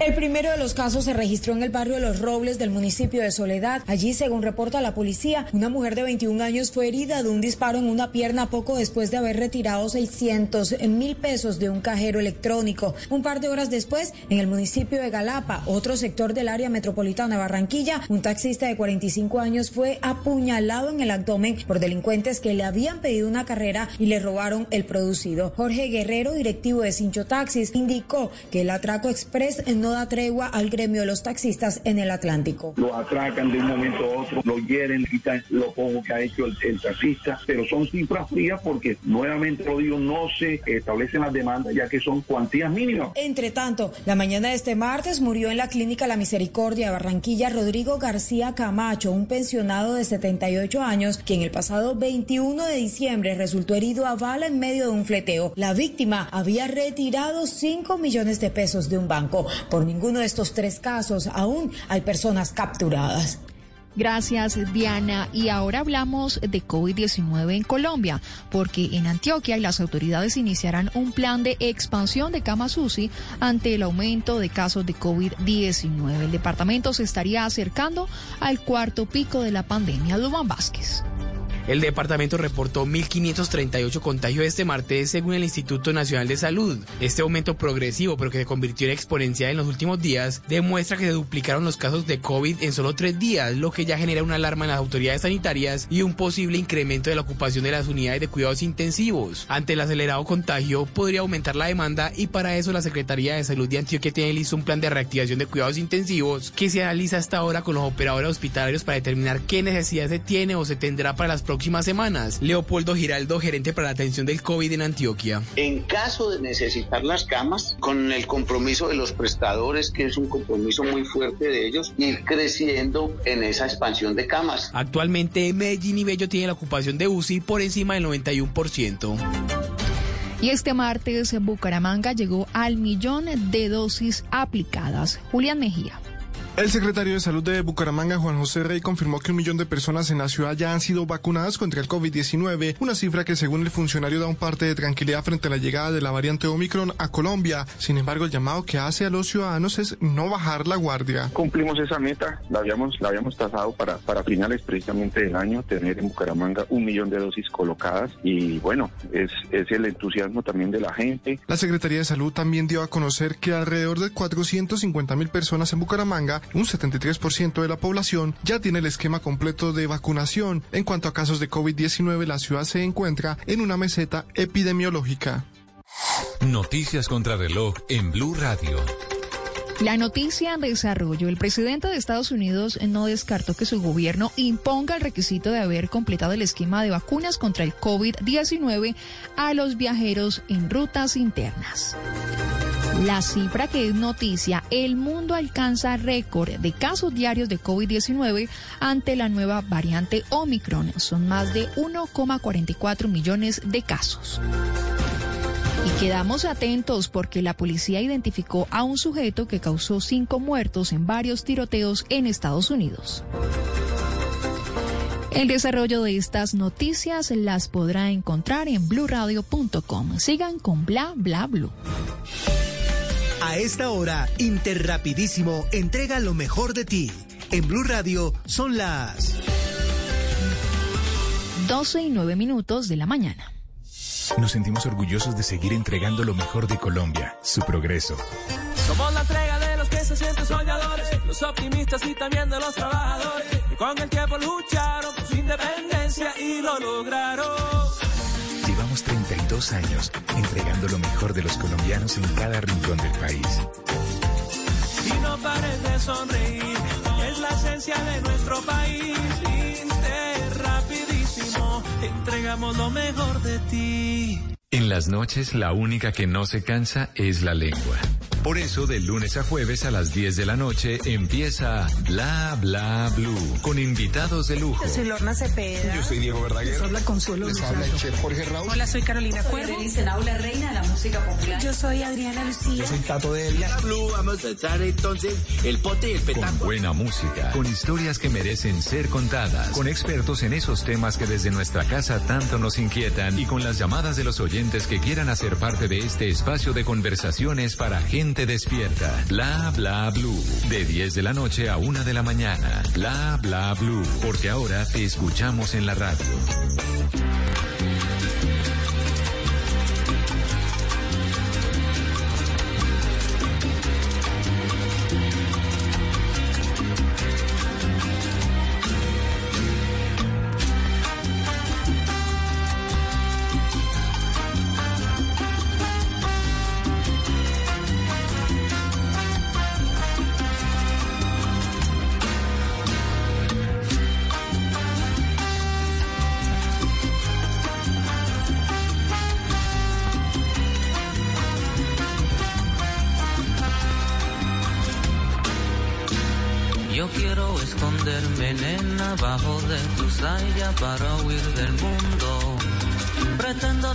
Suavizar el enredado de tus cabellos. Dale una transfusión de sangre a este corazón que es tan vagabundo. Más dejo de hacer mis egos y prenderte velas para mis apelos. Más dejo mi alucinamiento de hacer trabajos para mis apelos. Bienvenidos a esta tercera hora de Bla Bla Blue. Gracias por seguir en sintonía. Esta es una entrega de las mejores conversaciones, los mejores momentos del año 2021 con nuestros grandes invitados y sus anécdotas en esta edición de lujo coleccionable. Seguimos en esta tercera hora y hasta la una de la mañana lo seguiremos acompañando con todo el sabor de Sigifredo Turga, nuestro experto salsómano, buen tipo, buen conversador, quien nos está acompañando en este especial musical con la historia, las grandes canciones y lo mejor de Willy Colón, bla bla blue, paquete premium.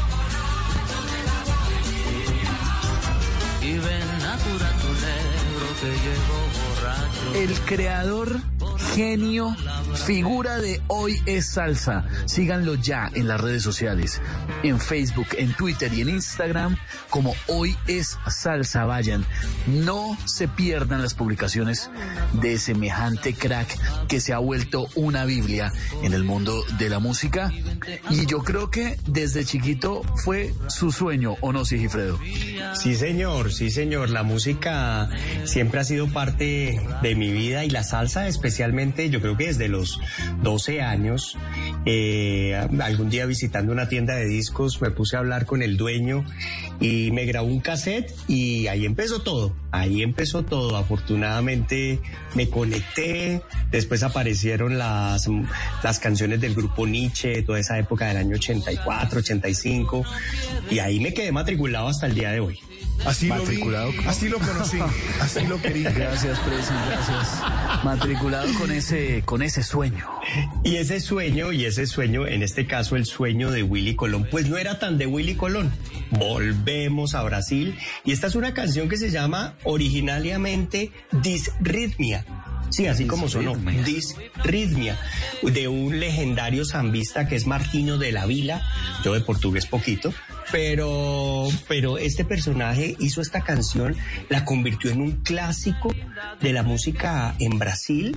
Eh, busquen a las redes sociales y van a escuchar la versión tan bonita que tiene, pero vuelve, aparece el genio de Willy Colón y en ese álbum Fantasmas de 1981 hace una versión de Disritmia para salsa en español y pues definitivamente nos evidencia que el hermano mayor en temas musicales en esta zona del continente americano, pues es Brasil. Y esa música brasilera nos trae, no, o nos evoca mejor eh, composiciones y adicionalmente se vuelve referente de la música del Caribe, así como ha sido referente o fue referente para Roberto Roena, que me acabo de enterar que ya no está con nosotros. Murió el día de hoy. Eh, Sí, murió el día de hoy y Roberto Roena, primero un gran admirador de la música, de la música brasilera, eh, hizo muchas canciones eh, basadas en esa música y también pues un hombre que le dio mucho a este género y pues ya viajó, se acaba de ir y bueno, digamos que deja la música, pero nos deja su, su, su, recuerdo y nos deja muchas cosas muy bonitas. Pero volviendo a nuestro amigo Willy Colón, que está con nosotros, que tuvo hace poco un accidente, pero que está recuperado y sigue produciendo música, pues este sueño ha sido el sueño de, de muchos, con esta canción yo particularmente les cuento una anécdota personal. Conocí a mi esposa porque fue el pretexto No para ella. Sí, sí, trabajábamos en una misma empresa y ella, ella le contaron por ahí que... ¿Cómo es? ¿Cómo sería? Sí, sí, sí, así sería. A ella le contaron en su momento que, que, que Sigi le gustaba la música y ella buscaba el nombre de esa canción y bueno, y Sigi fue y le contó, Sigifredo fue y le contó y ahí empezó todo. Entonces, mi sueño se convirtió en el sueño de 21 años que llevamos. Que, oh, 21 años, oiga, es la montadera. Ah, pero está bien, está bien. Ahora, ahora quiero invitarlos a que nos vayamos a 1983, un álbum que se llama Criollo y la canción es Me das motivos.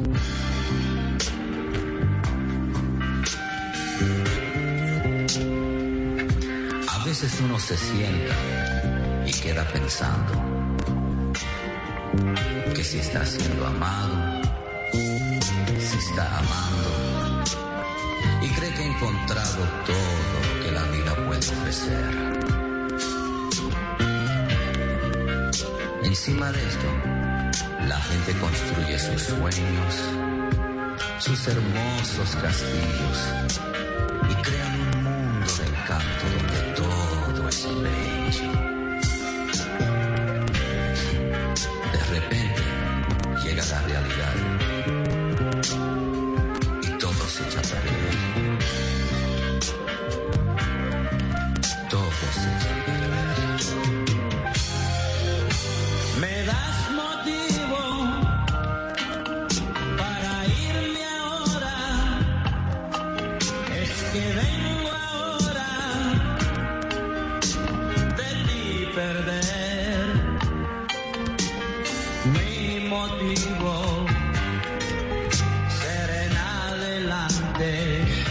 Esteban, eh, ¿esa canción le suena a salsa? No, o sea, no, salsa no. No, eso, eso no es salsa. Y dice que álbum criollo, pero ni es salsa, ni es bolero. Pero Eh, parece bolero, álbum- se siente como bolero. Sí, sí, tiene algo de, sí, tiene algo del golpe bolero, no el bolero antillano, ese que, que tiene el golpecito del tambor al fondo, ahí simplemente hay un loop que repite, pero eso no es salsa, y era un álbum completo de salsa, y esta fue la canción que terminó pegando del álbum de 1983, y bueno, y ahí vuelve otra vez eh, Willy Colón a, a proponer, a mostrar diferencia, a, en medio de la lentitud de enganchar a la gente, porque yo creo que al salsero a la- o al que le gusta bailar más que hablar de, de salsero, eh, cuando escucha una canción de esta, pues yo creo que no se motiva para pararse en la época de nosotros lo que llamábamos pista a bailar y, y- y, pues no sé, no, no es el, no es el típico ritmo. Pero ¿qué resultó pasando? Me das motivos. Fue la canción más exitosa de ese 1983. Vuelve la voz de Willy Colón y escuchemos que ahí está hablando.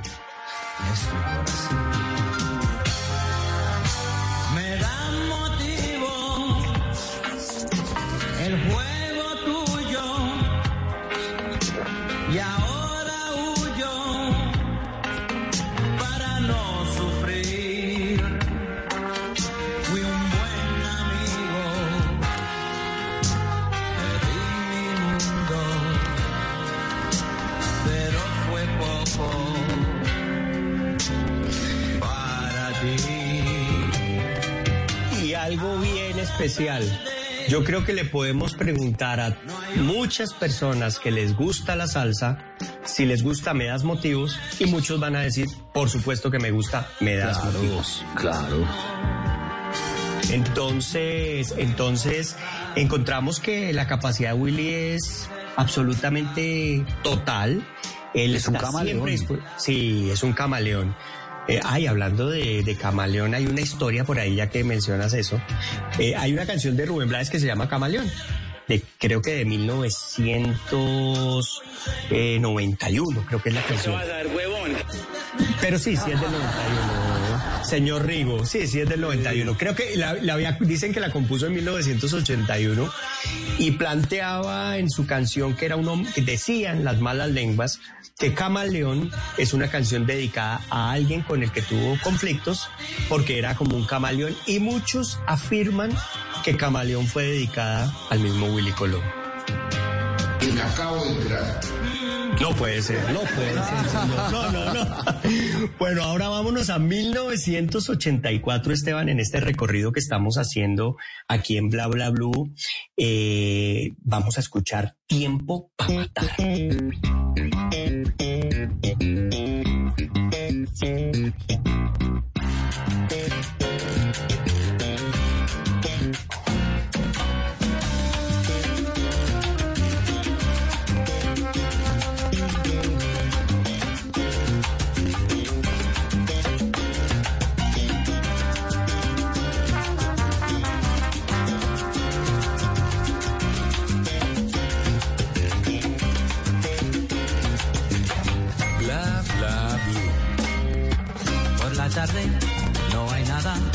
Salgo a buscar mis panas. Nos paramos en la esquina. No hay nada por la avenida. Vamos a dar una vuelta. Un serrucho para la botella. Nos sentamos en la escalera y cantamos canciones viejas. Ay, mamá abuela.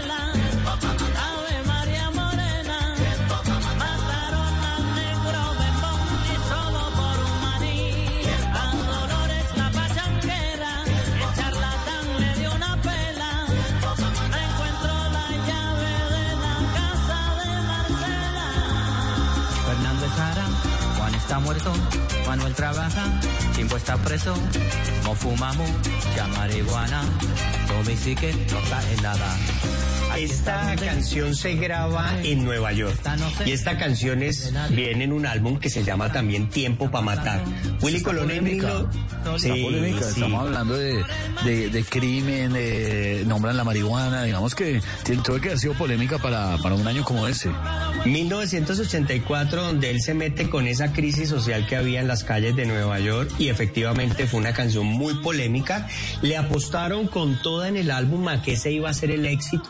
Tiempo para matar, pero resultó que no fue el éxito porque lo polémica que generó, o la polémica que generó mejor, se convirtió en algo que opacó la canción. Pero si miramos eh, en, en los sitios donde gusta la salsa, siempre vamos a encontrar un tiempo para matar, para bailar. Siempre esa canción está presente de Willy Colón y es uno de esos clásicos que no es tan reconocido, pero en el que es gustoso del género, siempre está tiempo para matar de Willy Colón.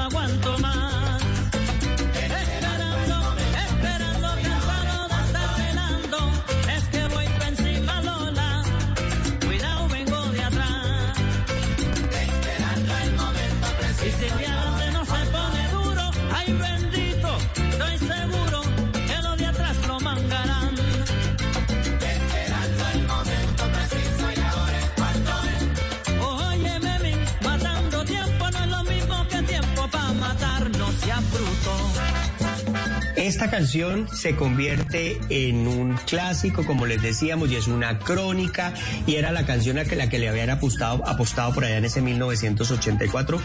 Pero resulta que de ese mismo álbum, la canción que se convirtió en éxito realmente fue esta, Gitana. esto sí, qué temazo. Sí, señor.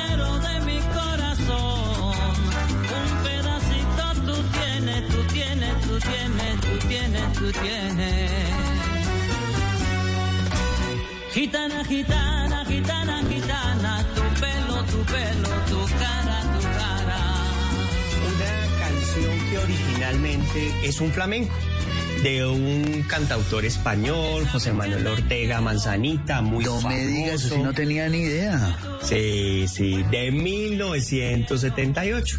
Y también...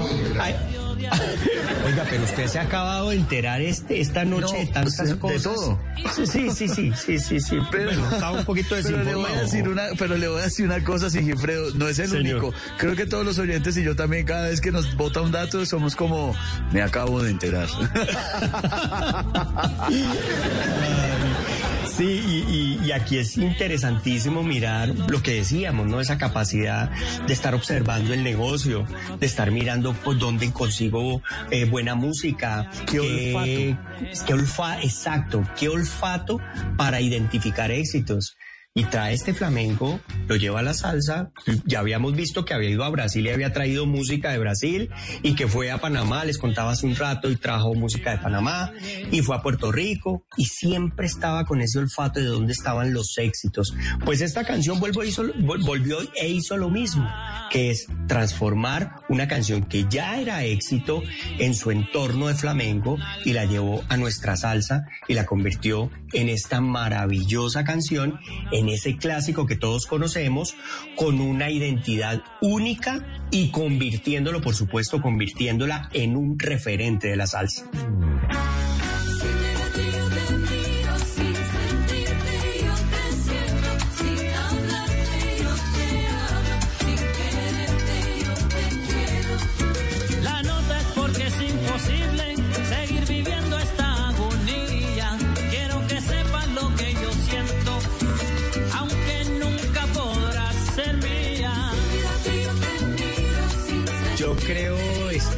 Que, que esta canción en la voz de otro no sonaría nunca igual. No, O sea, no hubiera sido lo que es y en lo que se ha convertido y lo que sigue siendo. Eh, ¿Esta es del qué? ¿84? 84, sí, No, señor. imagínese, esto va a cumplir eh, 30 y punta, no, esto, esto es demasiado. es- no, no hubiera trascendido en el tiempo y no hubiera llegado a ser lo que, lo que fuera en la voz de alguien más. No, no, sí, no lo señor, hubiera sido. sí, sí, señor, y eso, y eso ha sido parte del éxito de Willy Colón. Y en 1989 nosotros eh, tuvimos la oportunidad de conocer un álbum que se llamó Top Secrets. Y aquí vamos a encontrar la siguiente canción, que es una propuesta totalmente diferente, que se llama Asia.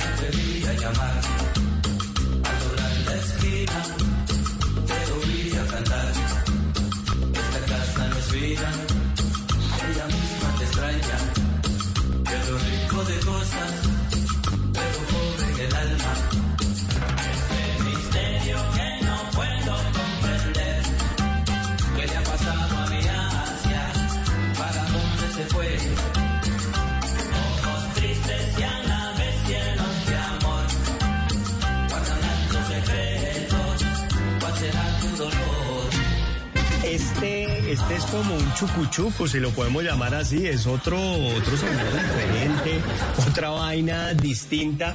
Dicen que está influenciado por la música de, del Oriente, que él tuvo la oportunidad de, de conocer y escuchó unos sonidos particulares y los fue trayendo a, a- composiciones que él tenía. Esta es una composición y es un arreglo de Willy Colón. No todas las canciones, como veíamos, son composición de él, pero también este tipo de arreglos lo llevó a canciones que hizo con Rubén Blades como María Leons y Plantación Adentro. Entonces, este tipo de sonidos, este tipo de inspiraciones que Willy Colón presentaba, pues era proponiéndole a la gente, proponiéndole a la gente. El álbum se llamaba Top Secrets y en ese álbum pues él tuvo la esperanza de que esta canción fuera el éxito porque sentía que estaba muy bien arreglada, tenía también como una, una, una evocación a un amor que tuvo entonces le apostó a la canción, pero no fue tan exitosa. En algunas partes suena, todavía se identifica Asia, pero no fue la canción que pegó. Pero a mí particularmente me parece interesante lo que propuso.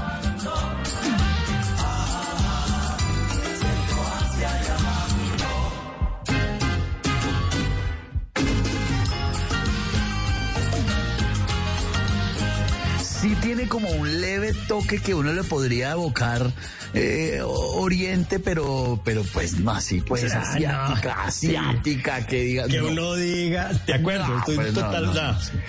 Que uno se sienta identificado. Oiga, me sentí en, ¿dónde será? ¿En Japón? No, no, no, no, no, no pasa, no pasa.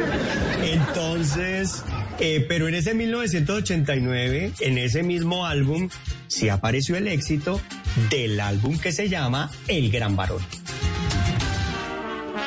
Eso sí es un temazo, el gran varón. Y así con ese inicio lento. No, melancólico, para Sí. llorar.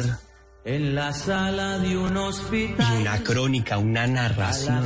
y Y además todo lo que, bueno, todo lo que trajo esa canción. Escuchemos un pedazo de la canción. Es el verano del 56, el orgullo de don Andrés por ser varón.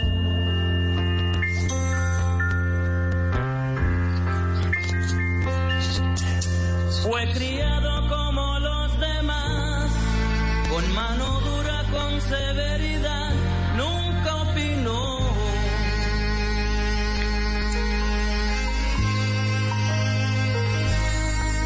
Cuando crezcas vas a estudiar la misma vaina que tu papá, óyelo bien. Tendrás que ser un gran varón. Bla bla blue. Al extranjero se fue Simón, lejos de casa se le olvidó aquel sermón. Cambió la forma de caminar, usaba falda, lápiz labial y un carterón. Cuenta la gente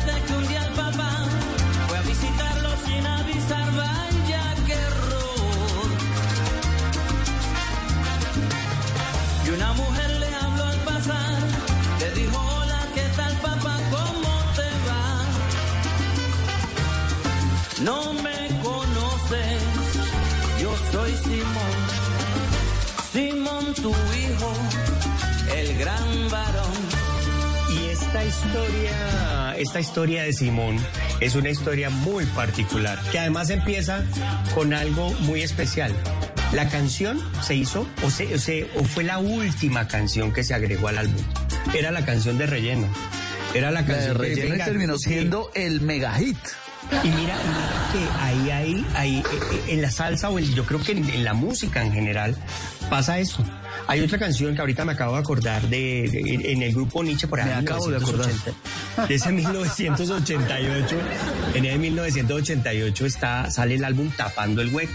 Y la última canción que agregaron fue Nuestro Sueño, que se convirtió en el gran éxito de Tapando el Hueco. Suele pasar. Y este fue el caso específicamente de Willy Colón. Y era una canción que uno de los compositores más importantes de los años 80 y 90, que era Omar Alfano, un panameño, le había dicho en 1986 en una presentación en México, venga, tengo esta canción.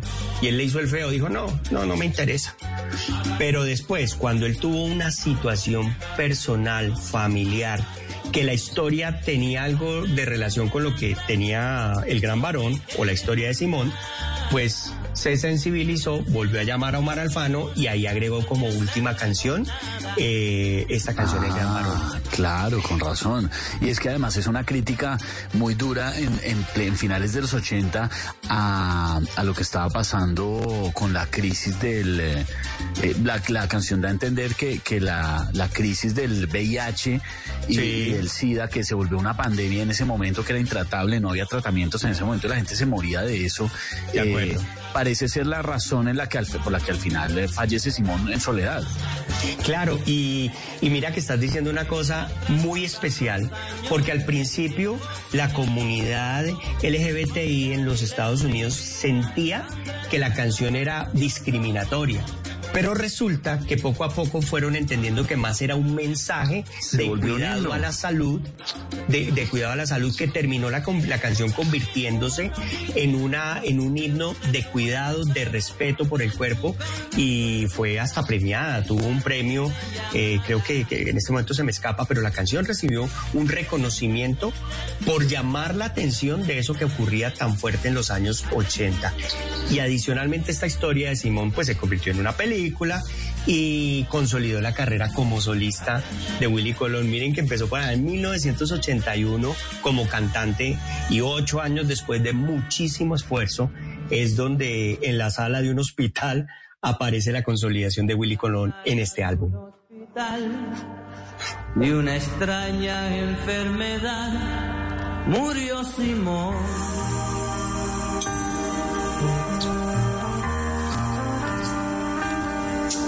Es el verano del 86, al enfermo de la cama 10,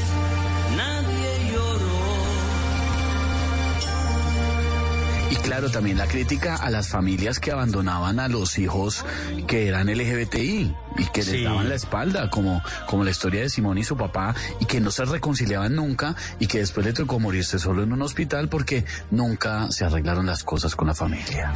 Y Willy Colón se identificó porque con un primo específicamente vivió una situación parecida. Tuvo un primo Simón. Tal cual, tal Todos, cual. tenemos, todos, todos tenemos un primo Simón. Bueno, en Claro mi casa sí. yo soy el primo Simón. entonces- está, está bien, claro.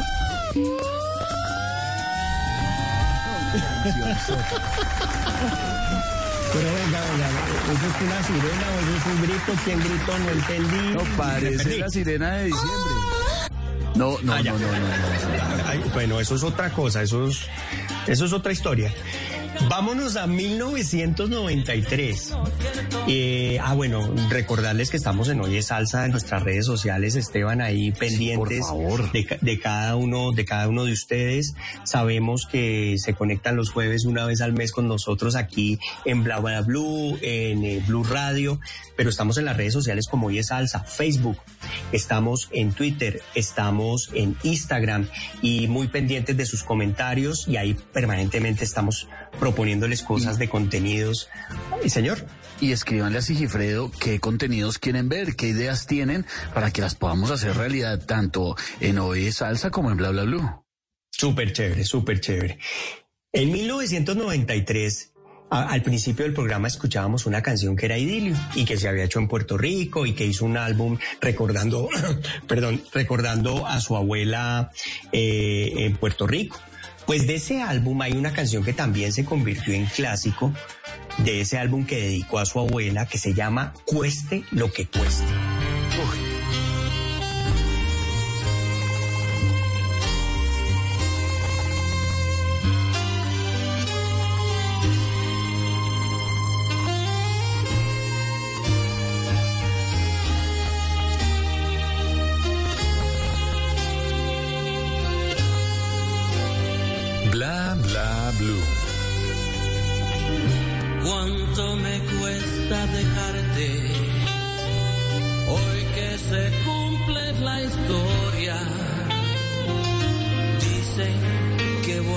Olvidarte.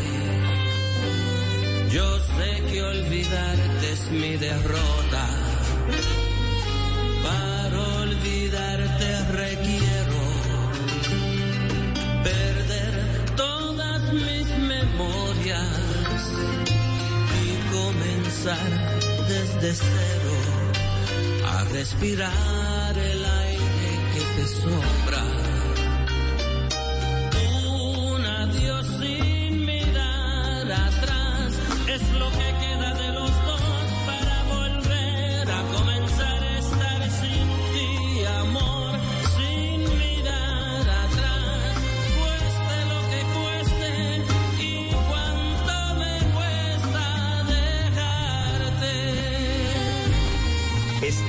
Oyentes, si ustedes me preguntan una de mis canciones favoritas de Willy Colón, es esta. Sí, cueste lo que cueste. Es un, es un bolerazo, es, llega, mejor dicho, a mí, a mí me encanta. Y es una canción que se hizo, eh, que se grabó en Puerto Rico con los mejores músicos de Puerto Rico. En su momento estaba Papo Luca de la Sonora Ponceña, Bobby Valentín, uno de los grandes referentes de la música de Puerto Rico y de la música de los 70s y 80s, eh, el rey del bajo, como se conocen, que entre otras cosas empezó a tocar el bajo por accidente, como pasa en muchas cosas de lo que uno hace en la vida. Él era trompetista, pero un día el señor del bajo de su orquesta faltó y le tocó tocar el bajo y lo hizo también que se quedó haciéndolo y hoy es el referente en el bajo. Eh, se logró una identidad con esta canción Cueste lo que cueste y una consolidación para Willy Colón. Y de este álbum, pues por supuesto yo también quiero recomendarles otra canción porque es uno de mis favoritos que se llama Yo te podría decir. Y, bueno, acá encontramos a Willy Colón consolidado, 1993, el álbum, como les decía, hecho en Puerto Rico y es Cueste lo que cueste.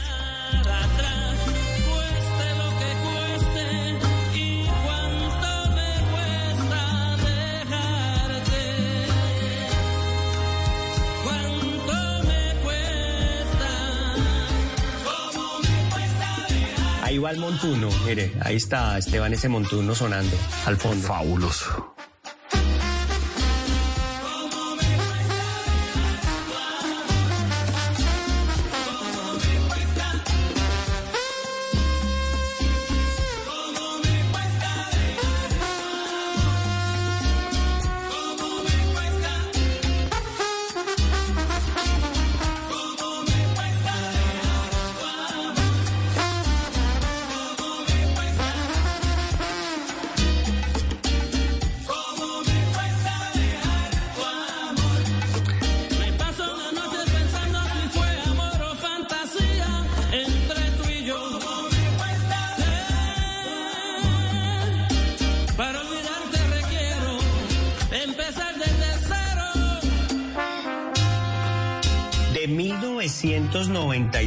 Vayámonos a 1995. Porque ahí hay un álbum que se llama Tras la Tormenta y es un álbum que se hizo entre Willy Colón y Rubén Blades. Hubo canciones que se grabaron en conjunto y hubo canciones que, se, que hizo cada uno dentro del álbum. Para Willy Colón hizo esta canción que se llama Talento en Televisión. Muy buena. Sí.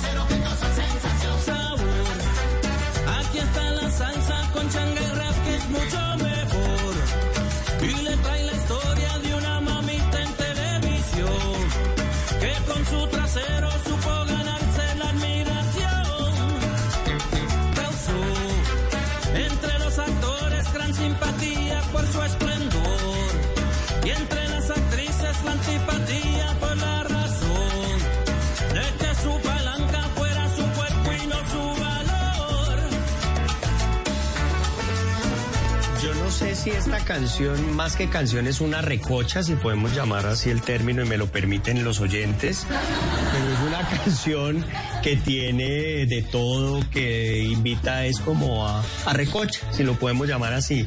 Tú la conocías, Esteban, ¿cierto? Claro, por supuesto, pero esta es una canción sota. Además que es una canción que se vuelve muy popular en los medios de comunicación para mamar Ok. gallo. Ah, bueno, yo, yo- ah. Mujer con mujer, hombre con hombre y también mujer a hombre del mismo modo en el sentido contrario. Ah, o sea que también la palabra recocha aplica para los medios de comunicación. Sí, pues sí, aplica para todo. Este, este álbum se iba a llamar Reencuentro, porque por fin Sony logró que estos dos se juntaran otra vez, Rubén y Willy, eh, pero al final, al final terminó llamándose Tras la Tormenta, algo más trascendental si lo podemos llamar así. Pero sí tiene algo maravilloso y es que hay un mensaje de fondo en el álbum integral, eh, que es un mensaje de perdón y de reconciliación y por supuesto amistad. Y eso está ah, durante todo el álbum. Yo, yo tengo el álbum y, y uno escucha todas las canciones y, se- y hay, hay un mensaje que uno tiene que en algún momento de la vida hacer un alto y decir, venga, nosotros tuvimos todos los problemas de este mundo, pero es el momento de que hagamos un alto y digamos, listo, vamos a seguir. De pronto no vamos a ser los mejores amigos, pero sí podemos decir hasta aquí llegamos con el conflicto y ese es el mensaje que hay tras la tormenta de, de- de 1995. Esta canción Recocha es una canción de 1990, es una canción de Amilcar Boscán, perdón. Amilcar Boscán es un compositor venezolano que también hizo canciones y como intérprete en los años 80 y se basaba en la capacidad de observar precisamente a una diva de la televisión venezolana y se dio cuenta que pues no tenía talento, pero, pero sí, pero sí tenía otras cosas. ¿Se conoce el nombre de la, de, la, de la dama que inspiró la letra de la canción o ni idea? Nunca se supo. Eh, creo que es, no, no lo sé, no lo sé, Esteban. Yo creo que no se sabe, no, pero sería muy polémico Es que sería contarlo. sí, pero- sí. Pero sí tenía que ver ahorita que mencionabas el tema de los medios de comunicación, fue inspirada en los medios de comunicación.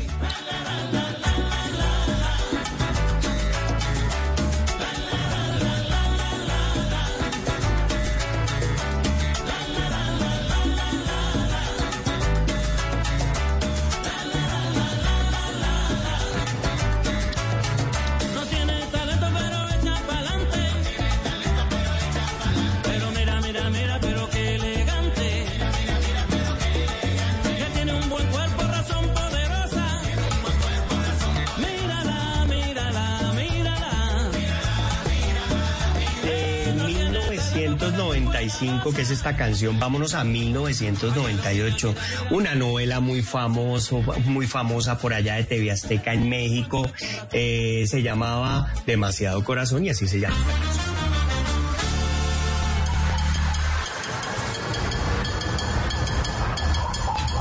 Ninguna de estas calles tiene nombre.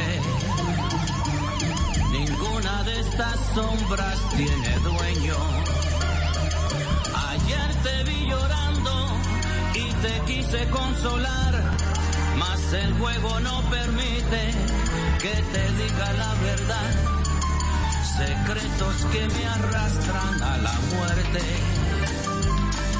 Siento que más me mata esta tristeza. Al ver tu corazón herido, que me pienses un vendido, es como morir mil muertes a la vez. Y como hay tanto en la balanza, yo me resigno con mi deber. Sigo pa'lante con la esperanza de que algún día te vuelva a ver. Contra el peligro y las desgracias, contratiempos, difamación. Después de todo,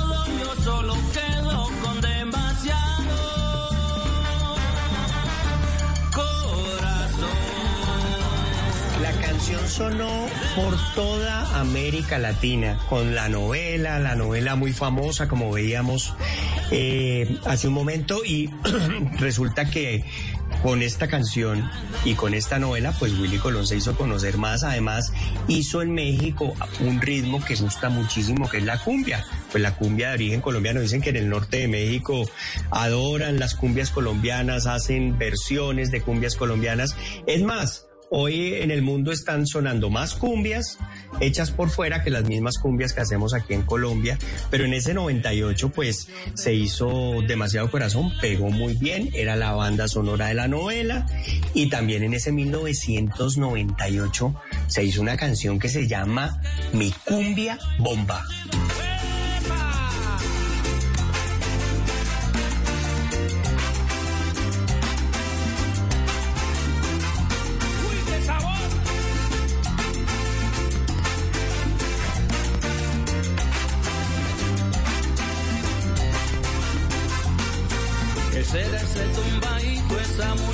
Musiquita, qué buena está. Y provoca un meneíto tan sencillito, tan natural. Viene bajando en los campos de los pueblitos a la ciudad. Lo baila la campesina y hasta las damas de sociedad. La colombiana está extasiada. Fue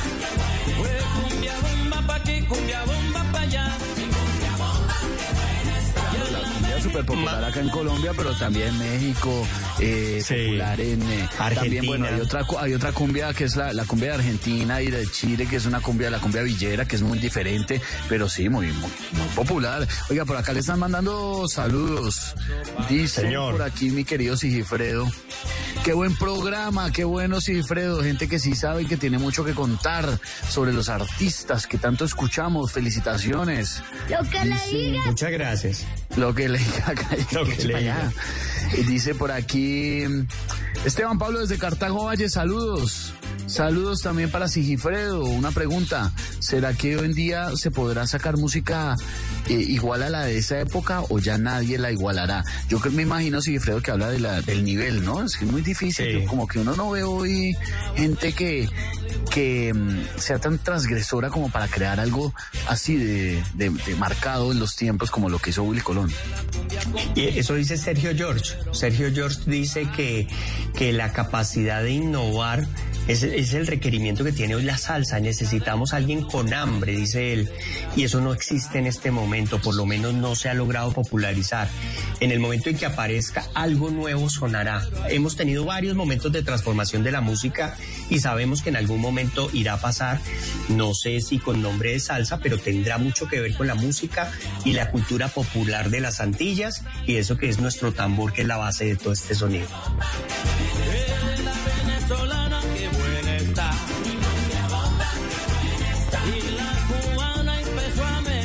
Nos saluda por aquí nuestro amigo Javier en Suecia. Dice Esteban, muchachos de Bla Bla Blue, buenos días, noches.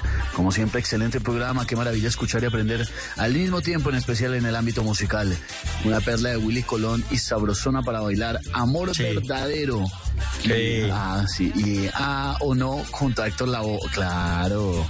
Que Sí, después, la volvieron, que después la volvieron, o, esto, o yo, o yo me estoy inventando esto, una canción, un, un pedacito de una canción de Tropipop. Ah, me pierdo, no, no la Sí, conozco. se acuer- sí, sí, sí. Eh, me corcha, se la debo para la próxima. Sí, de una. Sí. ¡Qué bruto focalicero! Chavito, pero que hago A ver. A ver, a ver. No, no, no, no, no. De ese, de ese 1998, Esteban, saltemos al 2008. Y en ese 2008 vamos a cerrar eh, con un narcomula, se llama la canción. Y ahí antes de, que ingrese la canción, tenemos, tenemos claro que el álbum se llama El Malo Volumen 2, pero porque el volumen 1 era el de 1967 con el que empezamos el programa y también es una crónica en tiempo de salsa. Acostumbrado al uso de cosas buenas. Europa se estrenó las mejores marcas. siempre se le vio con mujeres bellas.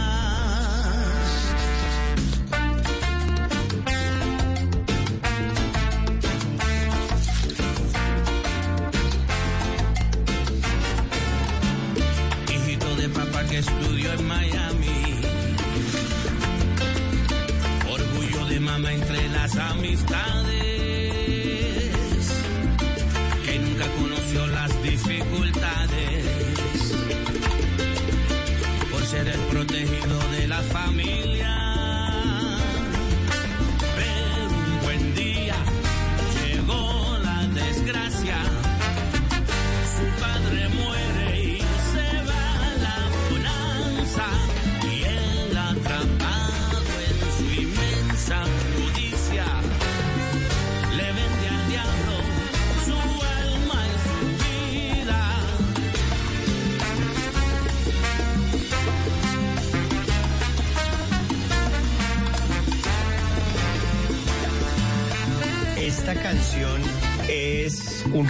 Esta canción es un relato. Esta canción muestra la esencia de Willy como cronista, porque también para él es clave contar historias. Y es un relato a partir de algo que ha impactado a nuestra sociedad, que es el narcotráfico. Y no se podía quedar atrás, y él siempre contó historias relacionadas con momentos críticos de la sociedad, hablar de este tipo de situaciones. Por supuesto, este 2008 ya es otro tipo de audiencia, es otro, otro bailador y ya nos hemos Sí, ya es convertido, diferente. Ahí digamos. como que ya cambia- cambiaron las cosas, ya la salsa Sí. no era lo de antes, era otra generación. Así es, así es. Creo que la canción no pegó, realmente creo que la canción no, no se escuchó como de pronto pudo ser, ser el interés de Willy Colón, pero es una canción que se convierte en un, en, en un testimonio histórico de Willy Colón de, de una de nuestras crisis más duras de la sociedad, que es por supuesto, como lo decíamos, el narcotráfico. Y un enemigo lo ataca por dentro. Ya no hay remedio. Oye, sí, pero no me voy a dejar echar tierra del chavo. Le ¿Qué cuento pasó? que la ¿Qué encontré. pasó? La encontré. ¿Cuál es? La encontré la que dice nuestro amigo Javier de Suecia. Obviamente Sí. la referencia que le hace, la de Héctor la abuela que todos conocemos. Eh, esta. Me perdonan los oyentes eh, el sonido estéreo desde mi computador. No, pues oye bien. Pero la que hicieron los tropipoperos, y sí tenía razón este caballero, fue un grupo que se llamaba Wamba. Acuérdese de esto. Ah, sí.